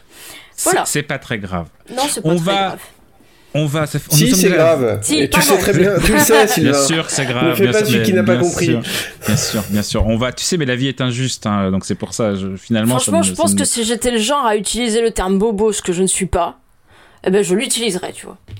Carrément. Mais moi, ça me dérange pas. Ça, je, je- je- je vois pas ce qu'il y a de bohème. hein. Pour moi, c'est juste bourgeois. hein, c'est, mais euh, Non, mais c'est pour ça que je dis que je l'utiliserais pas parce que c'est pas mon genre et que le terme n'a pas de sens. Mais si j'étais le genre, Mais- eh ben tu vois très bien ce que je veux dire. oui. Mais moi, j'aime bien. Je suis pas d'accord. Mais j'ai dit qu'on on, on- on fait rapidement et on a dit qu'on essaie de finir pas trop tard. On va faire le jingle le plus court de la terre, juste pour introduire Martin. T'as vu, t'as les trompettes. c'est Goldorak? Ça C'est- pourrait. C'est c'est, euh, Ulysse 31, je crois. Ah oui. C'est Shunsuke Kikuchi aussi, euh, Ulysse 31 ou pas? Non, c'est euh, Saban. Saban. C'est euh, C'est Saban, c'est ouais. tout, tout, euh, tout- Je crois que c'est Ulysse 31, mais je suis pas sûr. J'ai- Ah oui, parce que c'est pas japonais, Ulysse mais, 31. Non, c'est C'est franco-japonais. franco-japonais, et la musique c'est Aim Saban. C'est ça. Et je, je vous Ah conseille oui, de d'accord. chercher sur internet sur euh, le, le pilote japonais justement d'Ulysse 31 qui a été fait tout en ja- enfin, version japonaise avant que les Français disent oui alors attends on va on va on va retravailler un petit peu parce que c'était c'était c'est une autre limonade comme on dit. Je vous conseille surtout la version bretonne de Ulysse 31. pourquoi? Il y a une version bretonne d'Ulysse 31 et franchement, elle n'est pas piquée des verres. Martin, tu nous as, a- tu as, tu as, tu as, tu as dit, je vais parler d'un truc, et du coup, tout le monde a été un peu puni, puisque moi, j'ai, y a- c'est, c'est vraiment le s'est auto-puni, si je peux me Tout le monde permettre. s'est auto-puni, hein. ouais, c'est Tout le monde c'est s'est vrai. auto-puni en faisant exactement le contraire de ce que j'avais recommandé. Donc j'ai envie de dire, à un moment donné, assumez vos actes. On assume. Bref, on va parler d'une œuvre com- com- complète. C'est un concept. Il manque que le jeu vidéo, et ce serait bon, on aurait tout. Alors non, non, non, justement. Enfin, euh, c'est une fois de plus, c'est vous qui, c'est vous, c'est vous, c'est vous qui allez trop loin, trop vite, trop fort. Moi, je voulais juste parler du livre Haute fidélité en fait de Nick Hornby.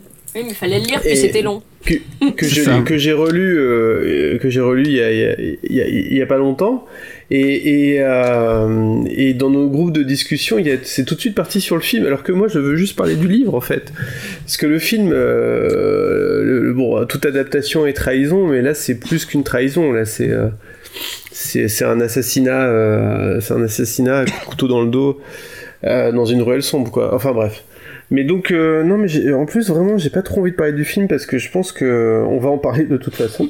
Donc autant que j'en parle pas. Et, euh, et et je trouve que le film est, est mauvais en fait. Vraiment enfin je l'ai revu là pour pour les besoins de, de cette chronique et j'ai vraiment je trouve que c'est un mauvais film. Bref. Euh, non j'ai vraiment envie de parler du livre Haute fidélité écrit par par Nick Hornby sorti en 1995 son premier roman, si je me trompe pas, euh, troisième livre, premier roman. Donc Nick Hornby, un, auteur anglais à succès qui, euh, qui a quelque part autant de succès pour ses, euh, romans que pour les adaptations qu'il suscite. On pense bien sûr au, fameux About a Boy avec, avec Hugh Grant et une splendide musique de, de mon gars sûr, Bad Little Boy. Bad Little Boy, oui, bien sûr. Qui nous manque beaucoup. Enfin, il est revenu un peu, là, mais c'est quand même pas la grande forme. Euh, bref, et, et, euh, et moi, Haute Fidélité, c'est vraiment, c'est un roman, alors c'est- là, je l'ai re- je l'ai relu euh, récemment, alors évidemment, j'en parle parce que Steinberg, euh, piano, musique, tout ça. Donc, j'avais pas trop d'idées. J'ai rien trouvé en rapport avec des pianos qui me qui m'amusaient. Donc, euh, donc je- je- et comme j'ai relu Haute Fidélité il y a pas longtemps, je me suis dit tiens, je vais en parler parce que je peux. Enfin, Parce que- j'ai le parce droit. qu'on a le droit, c'est notre podcast, on fait ce qu'on veut, y a- Voilà, on fait ce qu'on veut. Et, euh, et Haute Fidélité, c'est un, c'est, c'est un roman que, que j'ai découvert pour la première fois à la fin des années 90, je pense. Euh, ouais, j'ai dû le lire, euh, ouais, c'est ça. Je l'ai découvert, je l'ai lu la première fois, je pense, euh, ouais, vers 18-19 ans. Euh, j'étais déjà adulte à la fin des années 90. En fait, je suis assez, je suis si vieux que ça. Euh, en fait, c'est, c'est quand je l'ai lu, la première fois que je l'ai lu, je me suis dit putain, mais ça ressemble vachement à ma vie, quoi. Parce qu'en fait, c'est, alors que en vrai, ça ressemblait pas vraiment à ma vie. C'est ça qui est, je m'en suis rendu compte plus tard. Mais de, de quoi ça parle euh, Haute fidélité? Ça parle d'un, d'un, mec qui est un disquaire euh, londonien de de 35 ans qui vient de se faire euh, larguer par, euh, par sa nana. C'est un livre qui est écrit à la première personne, donc c'est quelque part c'est une sorte de long monologue hein, aussi, un peu comme Novecento mais mais plus long. Euh, c'est pas pas un conte par contre. Et, en fait c'est un, un disquaire de 35 ans euh, complètement complètement om- omnibulé euh, par la musique. Par la collection de disques et par la, recherche de la chanson parfaite qui existe quelque part cachée dans un, dans un, dans un des millions de disques qui existent à écouter dans, dans, dans, dans le monde, donc ce qui est un peu, un peu euh, comme ça que je, que je conçois ma, ma consommation de musique, quoi, depuis euh, beaucoup trop longtemps maintenant. Et, euh, et donc c'est quelqu'un qui, euh, qui est passablement insupportable. Donc ça, ce point-là a bien été respecté dans le film, mais qui, mais qui, au contraire du film, va vraiment évoluer. C'est-à-dire qu'à la fin du livre, il va, il va quand même vraiment changer. Et en fait, pendant, pendant tout le long du livre, on va suivre euh, son évolution. Euh, lui et ses copains, euh, il va passer de, de, de geek de musique insupportable et de, de mec totalement immature en couple et vraiment franchement imbuvable avec sa nana à mec qui a compris qu'il s'agirait de grandir. Et euh, mais qui est quand même toujours un geek de musique mais largement plus supportable. Et c'est ça qui est, vraiment moi qui me fait beaucoup rire enfin, avec ce livre parce que il y a une chose qui qualifie vraiment ce livre avant, avant toute chose c'est qu'il est drôle quoi. Il est vraiment vraiment hyper drôle et ce qui est pas trop le cas du film en fait. Euh, à cause de vous, j'arrête pas de parler du film. C'est c'est de votre faute. Ah, mais n'en parle pas, hein, on en dira tout le bien qu'on en pense, nous, hein, t'inquiète. Mais- On mais- dit rien, mais- nous. Mais, mais le film est pas drôle alors que le livre est ultra drôle quoi. Vraiment, enfin, il y a tellement de tellement de, de, de répliques euh, qui, qui font mouche, qui sont qui sont hilarantes. Alors euh, et, il est d'autant plus drôle que quand on est un, geek de musique comme comme euh, certains de, comme certaines personnes autour de dans ce podcast, euh, on se reconnaît tellement là-dedans. C'est-à-dire euh, cette espèce d'intransigeance qui n'a aucun sens où- bon évidemment j'étais quand même beaucoup plus comme ça quand j'étais jeune que, que, après je me suis quand même calmé comme comme comme Rob euh, où finalement on décide que que ce qu'on aime va nous définir beaucoup plus que ce qu'on est vraiment et que finalement euh, si on n'a pas des bons goûts musicaux on est une personne totalement infréquentable et après, c'est, là, c'est pour la musique, mais enfin, ça peut être la même chose pour le cinéma, ça peut être la même chose pour le livre. Enfin, voilà, il- il- des gens, des, gens comme nous, ou comme, comme, comme j'ai pu l'être, euh, ou comme je le suis encore parfois, juste pour me marrer parce que ça m'amuse. euh, il y en a dans tous les domaines.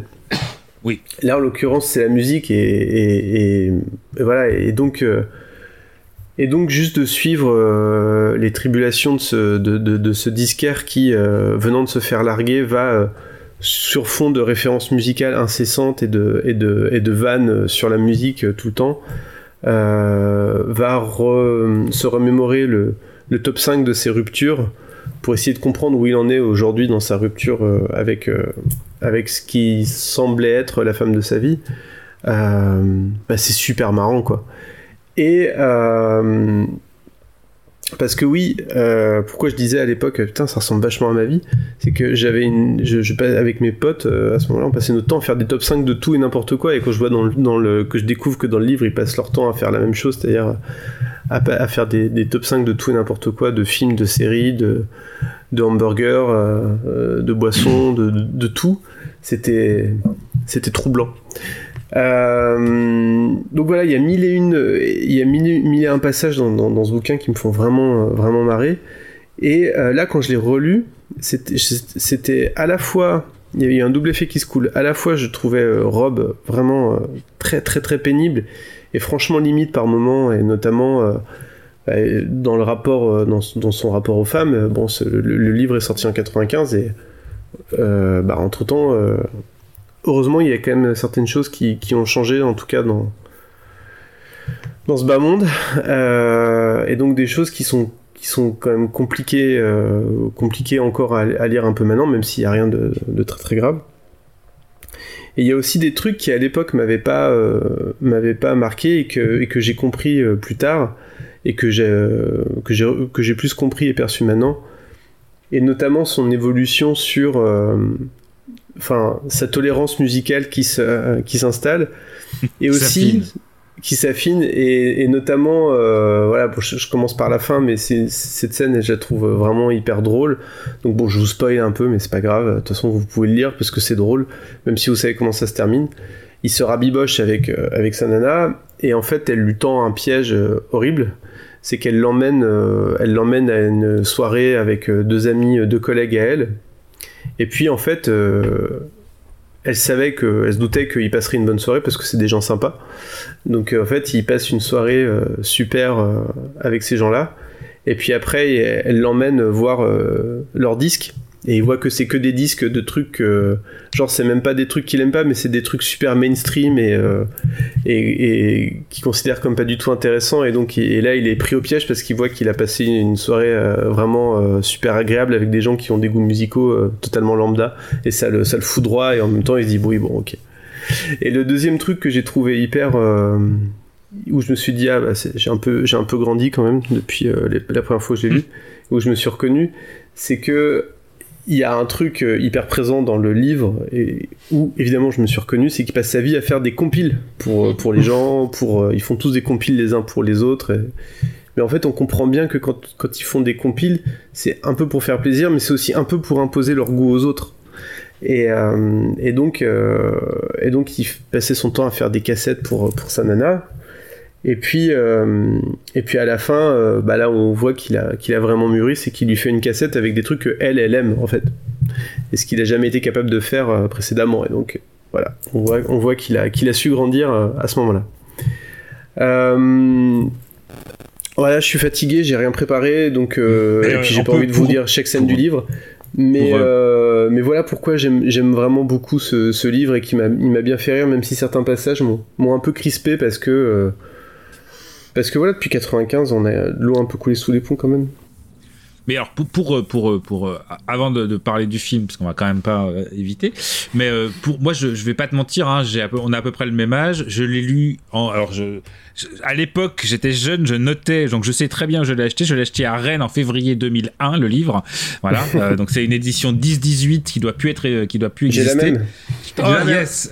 et, euh, et donc euh, quand je l'ai lu c'était non seulement ça ressemble vachement à ma vie mais je veux être comme ça. C'est à dire que je veux euh, je veux faire être aussi fort en calé en musique être aussi expert etc j'ai comme toi le souvenir de, de qui, a- qui avait un, ça s'arrangeait au fur et à mesure. Je l'ai pas relu parce que justement je voulais pas euh, je voulais il y a un côté là pour le coup euh, le, le- le relire c'est un peu long et je veux garder mon bon souvenir mais je, je- je suis d'accord avec toi que moi j'en gardais un souvenir amouraché si tu veux. C'est que euh, c'est repris dans le film mais c'est dans le bouquin surtout qui est de dire est-ce que c'est la musique triste qui nous rend c'est la musique pop qui nous rend triste ou est-ce que c'est la, la, la tristesse qui, qui a fait qu'on aime la musique pop quoi. Et, euh, et je trouvais que je trouve que dans le dans le dans le dans le roman euh, le, postulat de base qui est qu'il allait voir ses ex est beaucoup plus logiquement amené euh, est beaucoup plus euh, beaucoup plus logiquement amené. Alors que dans le film ou dans la dans la série euh, qui a été qui, qui- été faite en, en 2020 c'est juste creepy. C'est à dire que c'est juste t'as juste l'impression qu'il fait ça par pur égoïsme. Mais euh, enfin voilà. Et que du coup moi j'avais pas souvenir. Alors après peut-être parce que j'étais jeune et que je voulais j'étais peut-être petit con aussi j'avais pas le souvenir qu'il était euh, enfin c'était quelqu'un d'égoïste dans autant dans le dans le roman alors qu'il l'est dans le film et dans la série Enfin, non, il est quand même, il, l'est passablement dans le, dans, dans le roman aussi, mais il est drôle, ce qu'il Mm. n'est pas en fait dans le, dans le film. Et, et surtout, je trouve que son, son arc d'évolution dans le, dans le roman est quand même beaucoup plus, beaucoup plus euh, fort. En fait, tu sens que Nick Hornby a écrit le bouquin en, en commençant par la fin, ce qui est, ce qui est toujours ce qu'il faut faire en fait. Et euh, je cite Brassens, hein, c'est lui qui, c'est lui qui me l'a dit. Enfin, il l'a pas dit qu'à moi, mais bref. Et, et, et- et qu'il avait ça en, en tête, en ligne de mire pendant toute l'écriture du roman. Et ce qui fait que ça fonctionne. Et, ce qui- je trouve que dans le, je trouve que ça passe vraiment à côté. On passe à côté du, du sujet un peu dans, dans le film euh, et, à cause, et par rapport à ça et par rapport au fait euh, que euh, le film est quand même aussi un film sur la musique sans musique en fait. Enfin, globalement, c'est- euh, la, musique vraiment- est pas mise en scène. C'est, en fait, pendant, fait. pendant- quand j'ai revu le film pendant tout le long, je me disais putain, mais en fait, j'aimerais voir, j'aurais aimé voir ce film réalisé par euh, par euh, merde, euh, putain, par le réalisateur de Shaun of the Dead. Enfin, j'ai un truc de mémoire terrible. Euh, Black. Edgar Non. Wright. Edgar Wright. Euh, un, un des trucs que, que, que, que, je me suis fait. Donc, moi, j'ai vu la série hein, de 2020 et le film aussi en, en x2 parce qu'il y a un moment où il faut pas. Donc, ils se voulaient une, qu'ils se voulaient une, une version. Donc, la série se voulait une version contemporaine et féminisée. Alors, oui, je dis bien féminisée. Hein, je- j'ai pas dit féministe. Ça veut dire quoi la différence entre une version féminisée et une version féministe? Une version féminisée, c'est simplement que le héros devient une héroïne. Donc c'était un anti-héros, ça devient une anti-héroïne. En gros, quelqu'un d'extrêmement égoïste, parce que c'est pas féministe euh, pour dessous. C'est la fausse bonne idée absolue, puisque c'est une série qui est faite euh, par euh, donc la, je joue dedans la fille de Lenny Kravitz donc une petite trentenaire euh, qui euh, qui est et en fait c'est une série pour les cinquantenaires et les quarantenaires. En mode genre comment ce serait bien d'avoir à nouveau 30 ans aujourd'hui? Oh là là ce serait formidable. Alors qu'en fait ils ont pas du tout une vie de trentenaire. Ils vivent à Brooklyn dans des super appartements alors qu'elle est disquaire on sait pas comment elle fait. Elle a encore un téléphone fixe en 2020 un téléphone fixe en 2020 Impossible. Impossible. Euh, Spotify n'existe pas. Euh, il y a, ils ont vaguement une concession à la modernité, c'est qu'ils ils s'envoient des textos. Enfin, c'est- vraiment hors du temps total. C'est tellement hors du temps que ce qu'il faut bien comprendre, c'est qu'il y a même des références à, à des chansons obscures euh, du film. C'est- C'est-à-dire que il n'y a pas du tout de volonté de chercher de la musique aujourd'hui. Le seul truc un peu moderne, c'est il y a 3-4 morceaux et il y a l'escope. Mon dieu, il y a la forêt de l'escope quand je vous dis que rien ne sera épargné dans cette série. Enfin bref, c'est- c'est vraiment un ramassis de clichés, hein, puisqu'on a euh, le meilleur ami qui est forcément euh, gay, on a forcément la blague qui parle fort et fait des, des blagues. Enfin bref, j'ai pas passé un mauvais moment, j'ai pas passé un bon moment. C'est vraiment le truc ni fait ni à faire. Il y a deux trois épisodes sur la fin, c'est-à-dire les épisodes qui vont sortir un petit peu du du, du, du sérail de, enfin pas du sérail qui vont sortir du sentier du film et du, du bouquin qui sont un petit peu intéressants. Mais sinon c'est vraiment la série euh, clin d'œil coup de coude. Et tu l'as vu regarde on a parlé de David Bowie regarde on a parlé de Stop Making Sense. Et t'as vu regarde comme on est audacieux. Waouh t'as vu c'est pas vrai. La musique est un prétexte sale crasse-pouille. Enfin c'est- vraiment le Ready Player One de la, de la musique quoi. C'est vraiment Ça va loin, ça va très loin. mais non, mais c'est vraiment ça. C'est, c'est, ça n'a aucun intérêt. euh, c'est euh, et c'est, c'est, c'est, c'est- voilà. C'est, c'est, surtout que c'est, ça n'a aucun intérêt en termes. Si on regarde purement en termes de série, on peut pas faire une série comme ça en brisant le quatrième mur. Où là, c'est audacieux. Euh, on peut en, en faisant, en racontant une histoire avec des flashbacks et en parlant, en donnant de- la place en héroïne aux femmes. On peut pas faire ça en plus à New York, parce que ça se passe à New York, la série, après, deux, après Mother et après Sex in the City, qui sont deux séries qui se passent à New York. J'ai l'impression que pour cette série, ces deux séries-là n'ont jamais existé. Enfin, voilà. En fait, à la limite, si, je voulais, si vous voulez regarder la série. euh, euh, High Fidelity, regardez un épisode au hasard de O.M. Met Your Mother en, en- en passant un morceau de David Bowie et franchement vous passerez une meilleure soirée. quoi. Par contre, seul avantage, 10 épisodes de 30 minutes au moins, ça passe vite. Oui, je l'ai fait, j'ai fait les, les 10 et en plus ça finit, ça, fi- ça finit où la, la, la, la- la jeune fille a un petit peu un, un- s'en sort moins mieux que dans le livre parce qu'elle fait un choix un petit peu moins euh, un petit peu moins euh, idiot que, que dans le film en tout cas. Voilà pour, pour mon avis sur la, la série. Tu as vu la série, euh, Jérôme?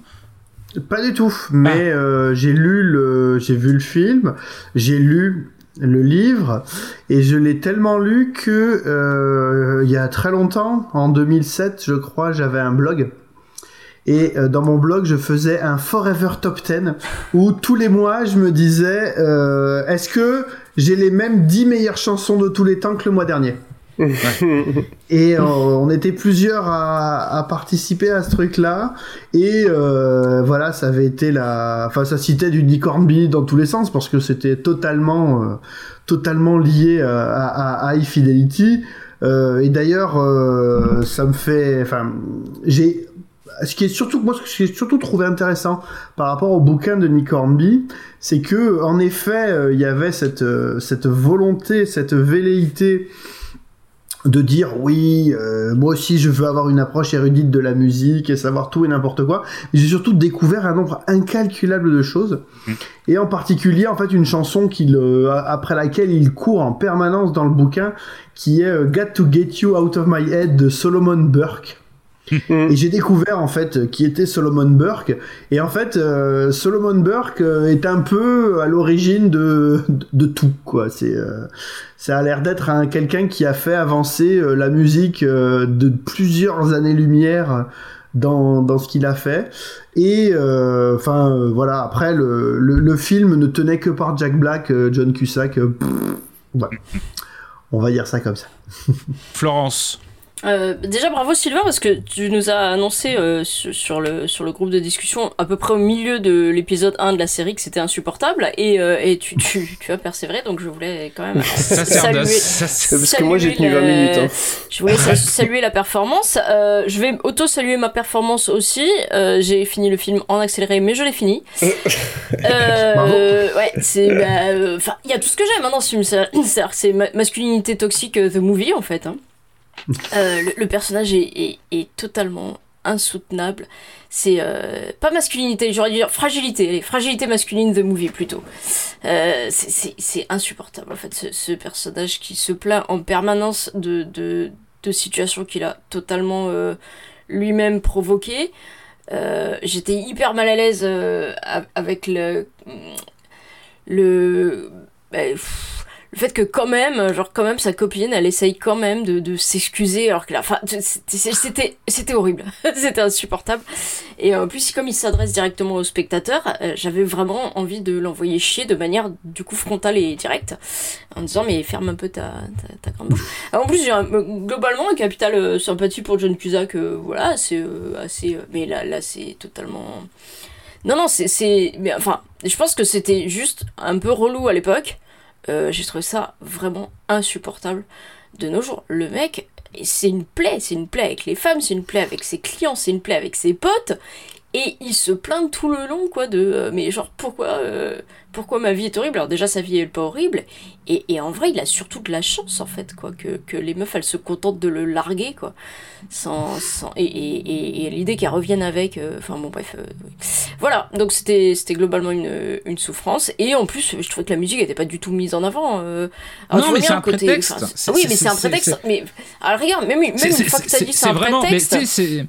Tu peux quand dans- même dans- la, dans- le- comment dire, tu peux quand même le- le- la, la valoriser, même en disant ça. Mais là, c'est au-delà, on a Dans- rien à foutre de la musique, quoi. Dans, dans, un chroma de Karim Debache, il, se moque d'un- n'importe quel film où en fait en gros les héros se balancent des noms de trucs à la main. Mais c'est c'est exactement ça. Enfin c'est genre euh, Madonna, Phil Collins, et Elvis Costello. Oh dis donc, Belle et Sébastien, Black Sabbath, Nirvana. Ouais, Enfin, ouais. c'est- ça en fait. En gros, c'est que même les top 5, on s'en moque. Il, il- c'est c'est juste, ils se balancent. Enfin, c'est un concours de. Là où justement avec Martin je pense et avec Jérôme aussi on a joué avec nos potes à faire des top 5 et où c'était vraiment c'était c'était sans fin et dans le bouquin il explique bien ça parce que justement on, sent la, liste alors attendez parce que j'ai vérifié il y a à peu près euh, euh, je sais plus, il y a 235 citations d'artistes, de noms de chansons, etc. dans, le- dans les films, dans le film, dans la série. Si vous en avez 50, c'est le bout du monde, quoi. Donc c'est Il y c'est- en a en même plus- moins que ça dans le film, il y en a 30, je crois, un truc comme ça. Ça a été Donc, c'est pour à ça. 30, je crois. Donc, ne- ne- ne- lisez High Fidelity, le, le- le bouquin, lisez Nick, parce que c'est c'est super bien, parce que c'est, en plus ça en dit beaucoup, je trouve, sur une époque, sur, le, bah, sur les cinquantenaires d'aujourd'hui, hein, en fait. Mais justement, tu vois, c'est ça, c'est un truc que je voulais euh, souligner en fait. Euh, c'est pour ça que je trouve que ça n'avait vraiment pas de sens de, de- de refaire la, la- la même série avec des jeunes de maintenant. Euh, parce que justement, en fait, euh, ça me fait penser à une discussion que j'ai eue avec un copain qui est éditeur vidéo. euh, et il me dit Putain, en en fait, nos, tous mes DVD, donc tu sais, il fait des DVD de films un peu niche, tout ça. Et c'est, non, ce n'est pas le chat qui fume, c'est un autre. et, Bah non, c'est niche, c'est, pas, c'est pas le chat qui fume, c'est le chien oui, qui fume. c'est- le chien. Et en fait, il me disait, putain, tous les, tous les, tous les, on vend que des, il me disait, on vend que des DVD à des Jean-Pierre. Et Bah en oui, fait, c'est ça. euh, tous, nos, tous nos clients, c'est des Jean-Pierre de 50 ans, en fait. Bah oui. Et, euh, et bah, c'est comme ça, en fait. Je veux dire, euh, on, bon, on peut le déplorer et tout, mais il se trouve que, oui, cette communauté-là, elle est comme ça, en fait. Et voilà. Bon, bah, après, euh, après moi-même, quand je vais à des concerts de rock, je suis un peu gêné d'être entouré de Jean-Pierre, euh, que de Jean-Pierre de 50 ans comme moi. Mais, euh, enfin, j'ai pas 50 ans, je m'appelle pas Jean-Pierre, mais voilà, euh, bref. Tu as mais c'est un peu l'idée, quoi. Mais c'est comme ça, en fait. Tu vois, que je le veuille ou non, c'est comme ça. Oui. Et, Mais et- c'est- Voilà. Si- si- si- pour, prendre un, pour prendre un exemple très simple, moi je connais des, des gens euh, à Paris qui font, qui sont des, qui sont, qui ont vendu des disques, beaucoup de disques, et qui maintenant, quand ils font un, quand ils font un- une sortie, ils vont, ils vont presser euh, 50 disques vinyles, qui vont, parce qu'ils savent qu'ils vont pas en vendre plus, et qu'ils vont vendre au concert à des Jean-Pierre, parce qu'ils vont en vendre à personne d'autre de moins de 50 ans, ou à des quarantenaires, mais ils vont en vendre à personne, personne n'achète de disques euh, à part les gens de notre âge, quoi. Oui, je, à propos de, de, de, De Jean-Pierre. de la manière dont, de Jean-Pierre et dont les concerts euh, nous, nous ramènent à notre, euh, à notre, euh, à notre état mortel. Euh, j'ai une amie euh, qui m'a dit un lundi matin, je dis oh t'as l'air déprimé toi. Elle dit ouais pff, ce week-end j'étais à un concert, je suis allé voir Simply Red. Je dis quoi et c'était nul. Elle a dit non non mais je me suis aperçu que j'avais le même âge que le reste du monde dans le public. c'est, c'est- voilà, c'est ça. Mais après, c'est ça. Il y a une étude qui disait qu'on n'écoute plus de nouvelle musique à partir de, de 35 ans ou je sais pas quoi. Donc, Mm. euh, oui, forcément. Je veux dire, on n'a pas beaucoup passé dans le Random Pop Club ou dans le Random Culture Club à Nakamura. Hein, ça, on va pas mentir. hein. Mais c'est, comme ça, c'est la vie. Je veux dire, euh, voilà, on n'y peut rien. On est notre... D'ailleurs, en fait, vous savez, nous, on a, on a l'âge de nos auditeurs. Si vous êtes plus nombreux à avoir moins de 20 ans, franchement, hein, moi, j'ai aucun problème pour passer du Jules et pour dire que c'est bien. C'est vraiment l'auditoire qui décide de la qualité de, de, de nos, de nos programmes. hein. C'est pas moi du tout. Ouais, à la place, Euh, vous avez du Bonnie Tyler, quoi. Bon. à la place, vous avez, vous avez du, du Bolly Tyler du, du, du, du- et du Meatloaf. Du Jodassin dans- qu'on du Jodassin est-ce qu'on dans nos écoutait meilleurs du. Bonnie Tyler quand on avait 20 ans? Non, Euh, c'était non. c'est déjà, c'est déjà has-been. Non, mais par contre, le clip passait, enfin, il passait déjà plus trop d'ailleurs. Mais, Mm, euh, enfin, ouais, mais bon, juste pour rebondir sur la série, moi j'ai trouvé ça Bien sûr. super bizarre que on, on, on décide de prendre euh, alors, un, un livre, du coup j'ai pas lu le livre, mais quand même le perso, euh, comme tu dis, il est différent, il évolue, mais sur la base il est assez similaire. Qu'on décide de prendre vraiment un type de perso masculin qui est ultra dépassé, enfin je- pour le coup, et de se dire tiens on va en faire une série de nos jours. Alors y a- lui il est dépassé, le côté disquaire c'est dépassé, enfin tout est dépassé. Et quand j'ai vu qu'il y avait la série, je me suis dit mais, mais pourquoi en fait euh, Quel est le Ouais, c'est hyper bizarre. Quel est l'objectif euh, Lui ça joue quand même beaucoup parce que je dois je dois euh, comment dire reconnaître une qualité au film. Il est présenté comme euh, comme insupportable quoi. Il est présenté comme euh, donc euh, il est il est pas glorifié, il est pas même si ça me gêne effectivement le fait que euh, il y ait quand même des, des toujours les, les femmes qui soient prêtes à lui excuser des trucs, à être sympa avec lui et tout, alors qu'il n'y a rien à sauver. Mais, euh, mais au moins, il n'est pas montré. euh, voilà. Et donc, je me suis dit, on prend un, une- un film ou un livre avec un personnage qui est masculin, qui est dépassé, qui est insupportable, qui a un métier qui n'existe plus. On se dit, tiens, on va en faire une série euh, en 2020 et, et, je- et ça va marcher. Enfin, je- j'étais hyper Alors, surprise par l'existence même de la série, en fait. si, si tu veux la différence c'est que la- c'est que elle la fille elle boit énormément enfin c'est vraiment alcool the- euh, alcool la série il y a pas il y a pas un il y a pas euh, 10 minutes sans qu'ils ont pas un verre de whisky à la main et la vraie différence et ce qui rend encore le truc encore plus chelou, je trouve, dans la série, c'est qu'elle pleure, alors que John Cusack ne pleure pas. Et donc, du coup, il y a Il plein pleure de pas, mais moments. qu'est-ce qui pleurniche, quoi? Qu'est-ce qui voilà sauf qu'elle elle pleure vraiment parce que c'est c'est une fille et du coup on a envie de la, la- on a envie de dire oh viens faire un câlin c'est pas grave et en fait au, au moment on fait mais non t'as un comportement de connasse aussi enfin je- pardon mais euh, t'es une connasse enfin pardon excusez-moi je, je n'ai rien contre contre les connasses il y en a des très bien Mais de là, on faire des séries tout de même. voilà merci et euh, est-ce qu'on on tire au sort? Eh ben oui. ou Mais Bon, oui. jingle d'abord jingle Ah résumé bah oui aussi. Intelligent. Ah oui. c'est nous Très au-dessus de la moyenne. Répugnant. Oui. On n'a Ça, c'est moi. jamais vu plus répugnant. ah c'est c'est vrai Émouvant. Très émouvant. c'est Flo Sinistre. Oui. ah C'est moi dans Martin le noir là. Drôle. Oui. Non, pas Vous trop. allez voir. Hmm, Très drôle. Alors, fascinant. évidemment Certes. Alors, il est exceptionnel. oh, arrête C'est un monstre. Un vrai, si j'ose dire. Comme il n'en existe plus. Ah oui, Rob Mais dans. c'est aussi le fruit monstrueux, vénéneux, mais inévitable d'une époque. C'est exactement ça, le fruit d'une époque, c'est ce que nous sommes, et, euh, et c'est euh, exactement High Fidelity. Euh, Est-ce que vous vous rappelez comment on fait Euh, Alors, merci. À, à- on vous rappelle le, le- le- Alors, on va faire un hors-série. On vous l'a pas encore prévu sur le- le- les raccourcis clavier, hein, puisque la dernière fois on vous a appris le raccourci clavier de la page aléatoire dans Wikipédia. Martin, c'est Euh, euh, je sais plus. Contrôle. Ah bah. j'ai- oublié. Je me rappelle plus. Contr- contrôle Désolé. Magix, non Ouais, Non, je c'est pas crois. contrôle. ouais. Non, c'est pas ça. Contrôle je suis en train de Magix. faire n'importe quoi. Bon, contrôle Alt X. C'est touche Windows plus V. Allez, Non, ça Ah c'est Ça, V, ça c'est pour. euh, Allez, Ça vous êtes prêts à faire un article au hasard pour choisir au sort? Je vais aller ensuite. j'étais prêt dans le. Non, bref. Oui. Non, ça c'est, c'est pas. D'ailleurs, euh, Plagiat. D'ailleurs, il y a un gros plagiat, ouais. Euh, un article au hasard. Alors, vous tirez un article au hasard et je vais le mettre dans plouf-plouf.fr. Moi, je vous propose euh, Robert Patterson, qui est Pas un Robert Pattinson, on est Bah, d'accord. hein. non, c'est Robert, Robert Patterson. Après, on en fera ce qu'on en voudra. hein. Euh, qui est un immigrant irlandais, homme d'affaires, politicien, soldat américain, qui s'illustra lors de trois guerres. Celle de 1812, la guerre américano-mexicaine. Oh, ce serait bien, comme ça on pourrait parler de Calexico. Je sais pas si vous connaissez. Et enfin, de la guerre de sécession.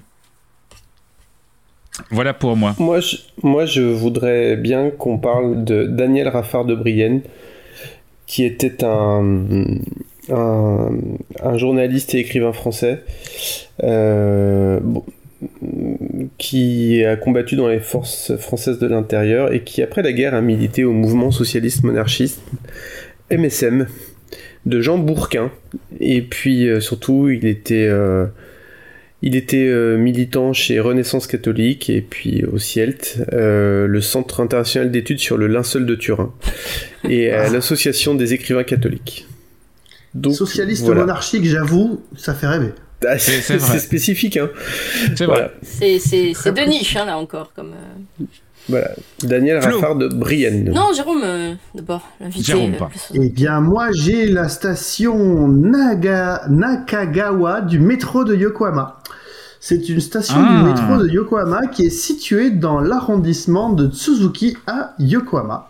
Et elle est située au point kilométrique euh, 38,9 de la ligne bleue, euh, retenez quand même, hein, du métro de Yokohama. Je vois où c'est en fait. C'est juste, euh, c'est juste Voilà. après. En fait, tu tournes à droite et euh, là, t'as un magasin à sushi et tu vas juste après et, et c'est là. Et euh, juste après le, le truc de poulpe. Euh, Florence. Moi, euh, j'ai j'ai choisi euh, parmi les, les, les trucs improbables euh, que j'ai que j'ai eu la propriété intellectuelle. La Oh, la- propriété en, intellectuelle. en toute modestie, voilà. en toute modestie, en toute simplicité. Bah, je- Alors vraiment. euh, Je me suis dit, ils sont là, ils ont des gens qui ont existé, des, des endroits, des... Moi, si tu veux, j'essaye d'élever un petit peu le niveau du débat. Vois-tu Alors attends, moi j'avais un problème hein, parce que moi je te rappelle que je suis locataire et intellectuel c'est vraiment pas ma spécialité quoi. Donc cette émission je suis pas là, hein, je te préviens tout de suite. Alors, la propriété Robert- intellectuelle est le domaine euh, comportant, euh, il faut savoir, parce que quand même, si vous savez pas ce que c'est, vous pouvez pas vous enthousiasmer. Euh, La propriété intellectuelle est le domaine comportant l'ensemble des droits exclusifs accordés sur des créations intellectuelles. Elle comporte deux branches. La propriété littéraire et artistique qui s'applique aux œuvres de l'esprit qui est composée du droit d'auteur et des droits voisins, ainsi que la propriété industrielle qui regroupe elle-même d'une part les créations utilitaires, comme le brevet d'in- d'invention, le certificat d'obtention végétale, on apprendra des trucs ce soir, ou au contraire un droit de protection sui generis des obtentions végétales et d'autre part les signes distinctifs, notamment la marque commerciale, le nom de domaine et l'appellation d'origine.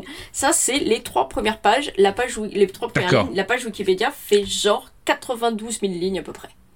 Vous savez quoi? Ah Moi, je suis prêt à cette. Si on fait cette, si c'est ça qui sort, je suis prêt à, à appeler un juriste. M'en fous. On, euh, on change de. On change. J'en connais plein. Ouais, je sais. C'est pour ça. Je clin d'œil coup de coude. Allez, tirage au sort. Plouf, plouf, plouf.fr. C'est Daniel Raffard qui a été euh, tiré au sort. Eh bien, bravo. Daniel. Oh là là là. Comment te dire Comment te dire, oh, comment te dire adieu Comment te dire merci? C'est, c'est, qu'est-ce que, est-ce que tu peux relire rapidement la page? De savoir De pourquoi quoi on va parler? On va parler de, de Daniel Raffard de Brienne, euh, journaliste et écrivain français, euh, brancardier à la Croix-Rouge en 44, combattant des forces françaises de l'intérieur, militant au mouvement socialiste monarchiste, monarchiste de Jean Bourquin. Euh, il, Non, mais il- voilà. Moi j'avoue ça, de ça me parle. Marié et père de cinq enfants, catholique fervent. Mais quel est le rapport avec Game of Euh, Thrones du coup euh voilà. Et puis donc surtout euh, militant au CIELT, le centre d'études internationales sur le linceul de Turin. Bon.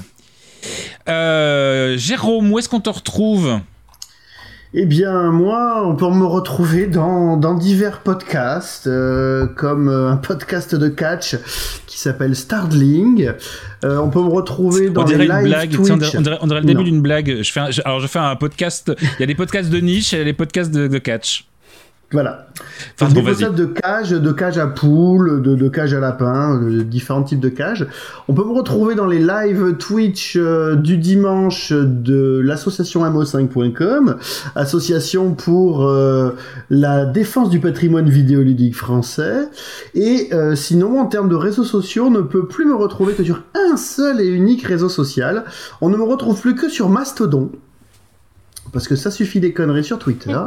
Et euh, mon hâte, c'est hâte, euh, donc Askez, qui s'écrit A-S-C-H-E-S-E, hâte piaille.fr, parce qu'il y a deux hâtes euh, sur Mastodon. Voilà. Merci Même pas un beaucoup, petit LinkedIn, Florence. euh, non Donc, ouais, ça va. hein. Moi, on peut m'en trouver euh, pour l'instant sur Twitter, euh, mais je sais pas si, si ce sera toujours le, le cas quand on sortira cet épisode, parce que quand même, qu'est-ce qu'il fait de la merde, euh, notre ami Elon? Euh, Voilà. euh, F euh, tout court. Euh, donc euh, voilà, at F tout court. Et puis euh, bah, on peut nous retrouver sur la page aussi du Random euh, Culture Club sur Twitter, parce que on, co-gère euh, cette, cette magnifique page. Et n'hésitez pas à venir interagir avec nous. euh, et à Sur nous dire tout le mal a. que vous pensez du personnage de euh, High Fidelity, par exemple. Merci. Martin, Euh, at Martin Gamera sur Twitter et des podcasts euh, musicaux Comme s'il euh, en très pleuvait. vite, très bientôt. Ni sur les galets, bien sûr. Euh, il s'agirait de grandir aussi avec, avec, avec l'ami Marvin. Tout à fait. Voilà, moi S20B sur Twitter, Froggy Delight, je suis en vacances donc je, retrouve, je vous retrouverai un vendredi sur deux à 21h sur Twitch euh, pour la mare aux grenouilles. En attendant cet été, on a, on a des surprises peut-être si on se motive. On a peut-être un random book club de lecture, on sait pas comment on va le faire, peut-être en live sur Twitch, peut-être on ne sait pas, on a tous... on a tous très envie, on est tous très hypés. On peut pas vous en dire plus pour le moment parce qu'on n'a pas, on pas décidé si notre flemme Ou sera peut-être plus sur Discord. grande. Ou peut-être sur un des Discord. sur Discord, pourquoi pas. Voilà. Et euh, n'hésitez pas d'ailleurs, si vous voulez le Discord de, Radio Stockholm, pardon, où on est, on est nombreux euh, à, à échanger sur les émissions, à se partager euh, des bons, des bons, des bons tips and tweaks, ce genre de la musique. On va vous souhaiter tous de très très bonnes vacances. On se retrouve très vite en septembre pour un épisode normal, ou d'ici là pour soit des surprises, soit de la musique, soit de la lecture. Et on se quitte par quelque chose qui nous a beaucoup manqué, c'est-à-dire euh, un petit peu de cringe, un petit peu de passion, un petit peu de...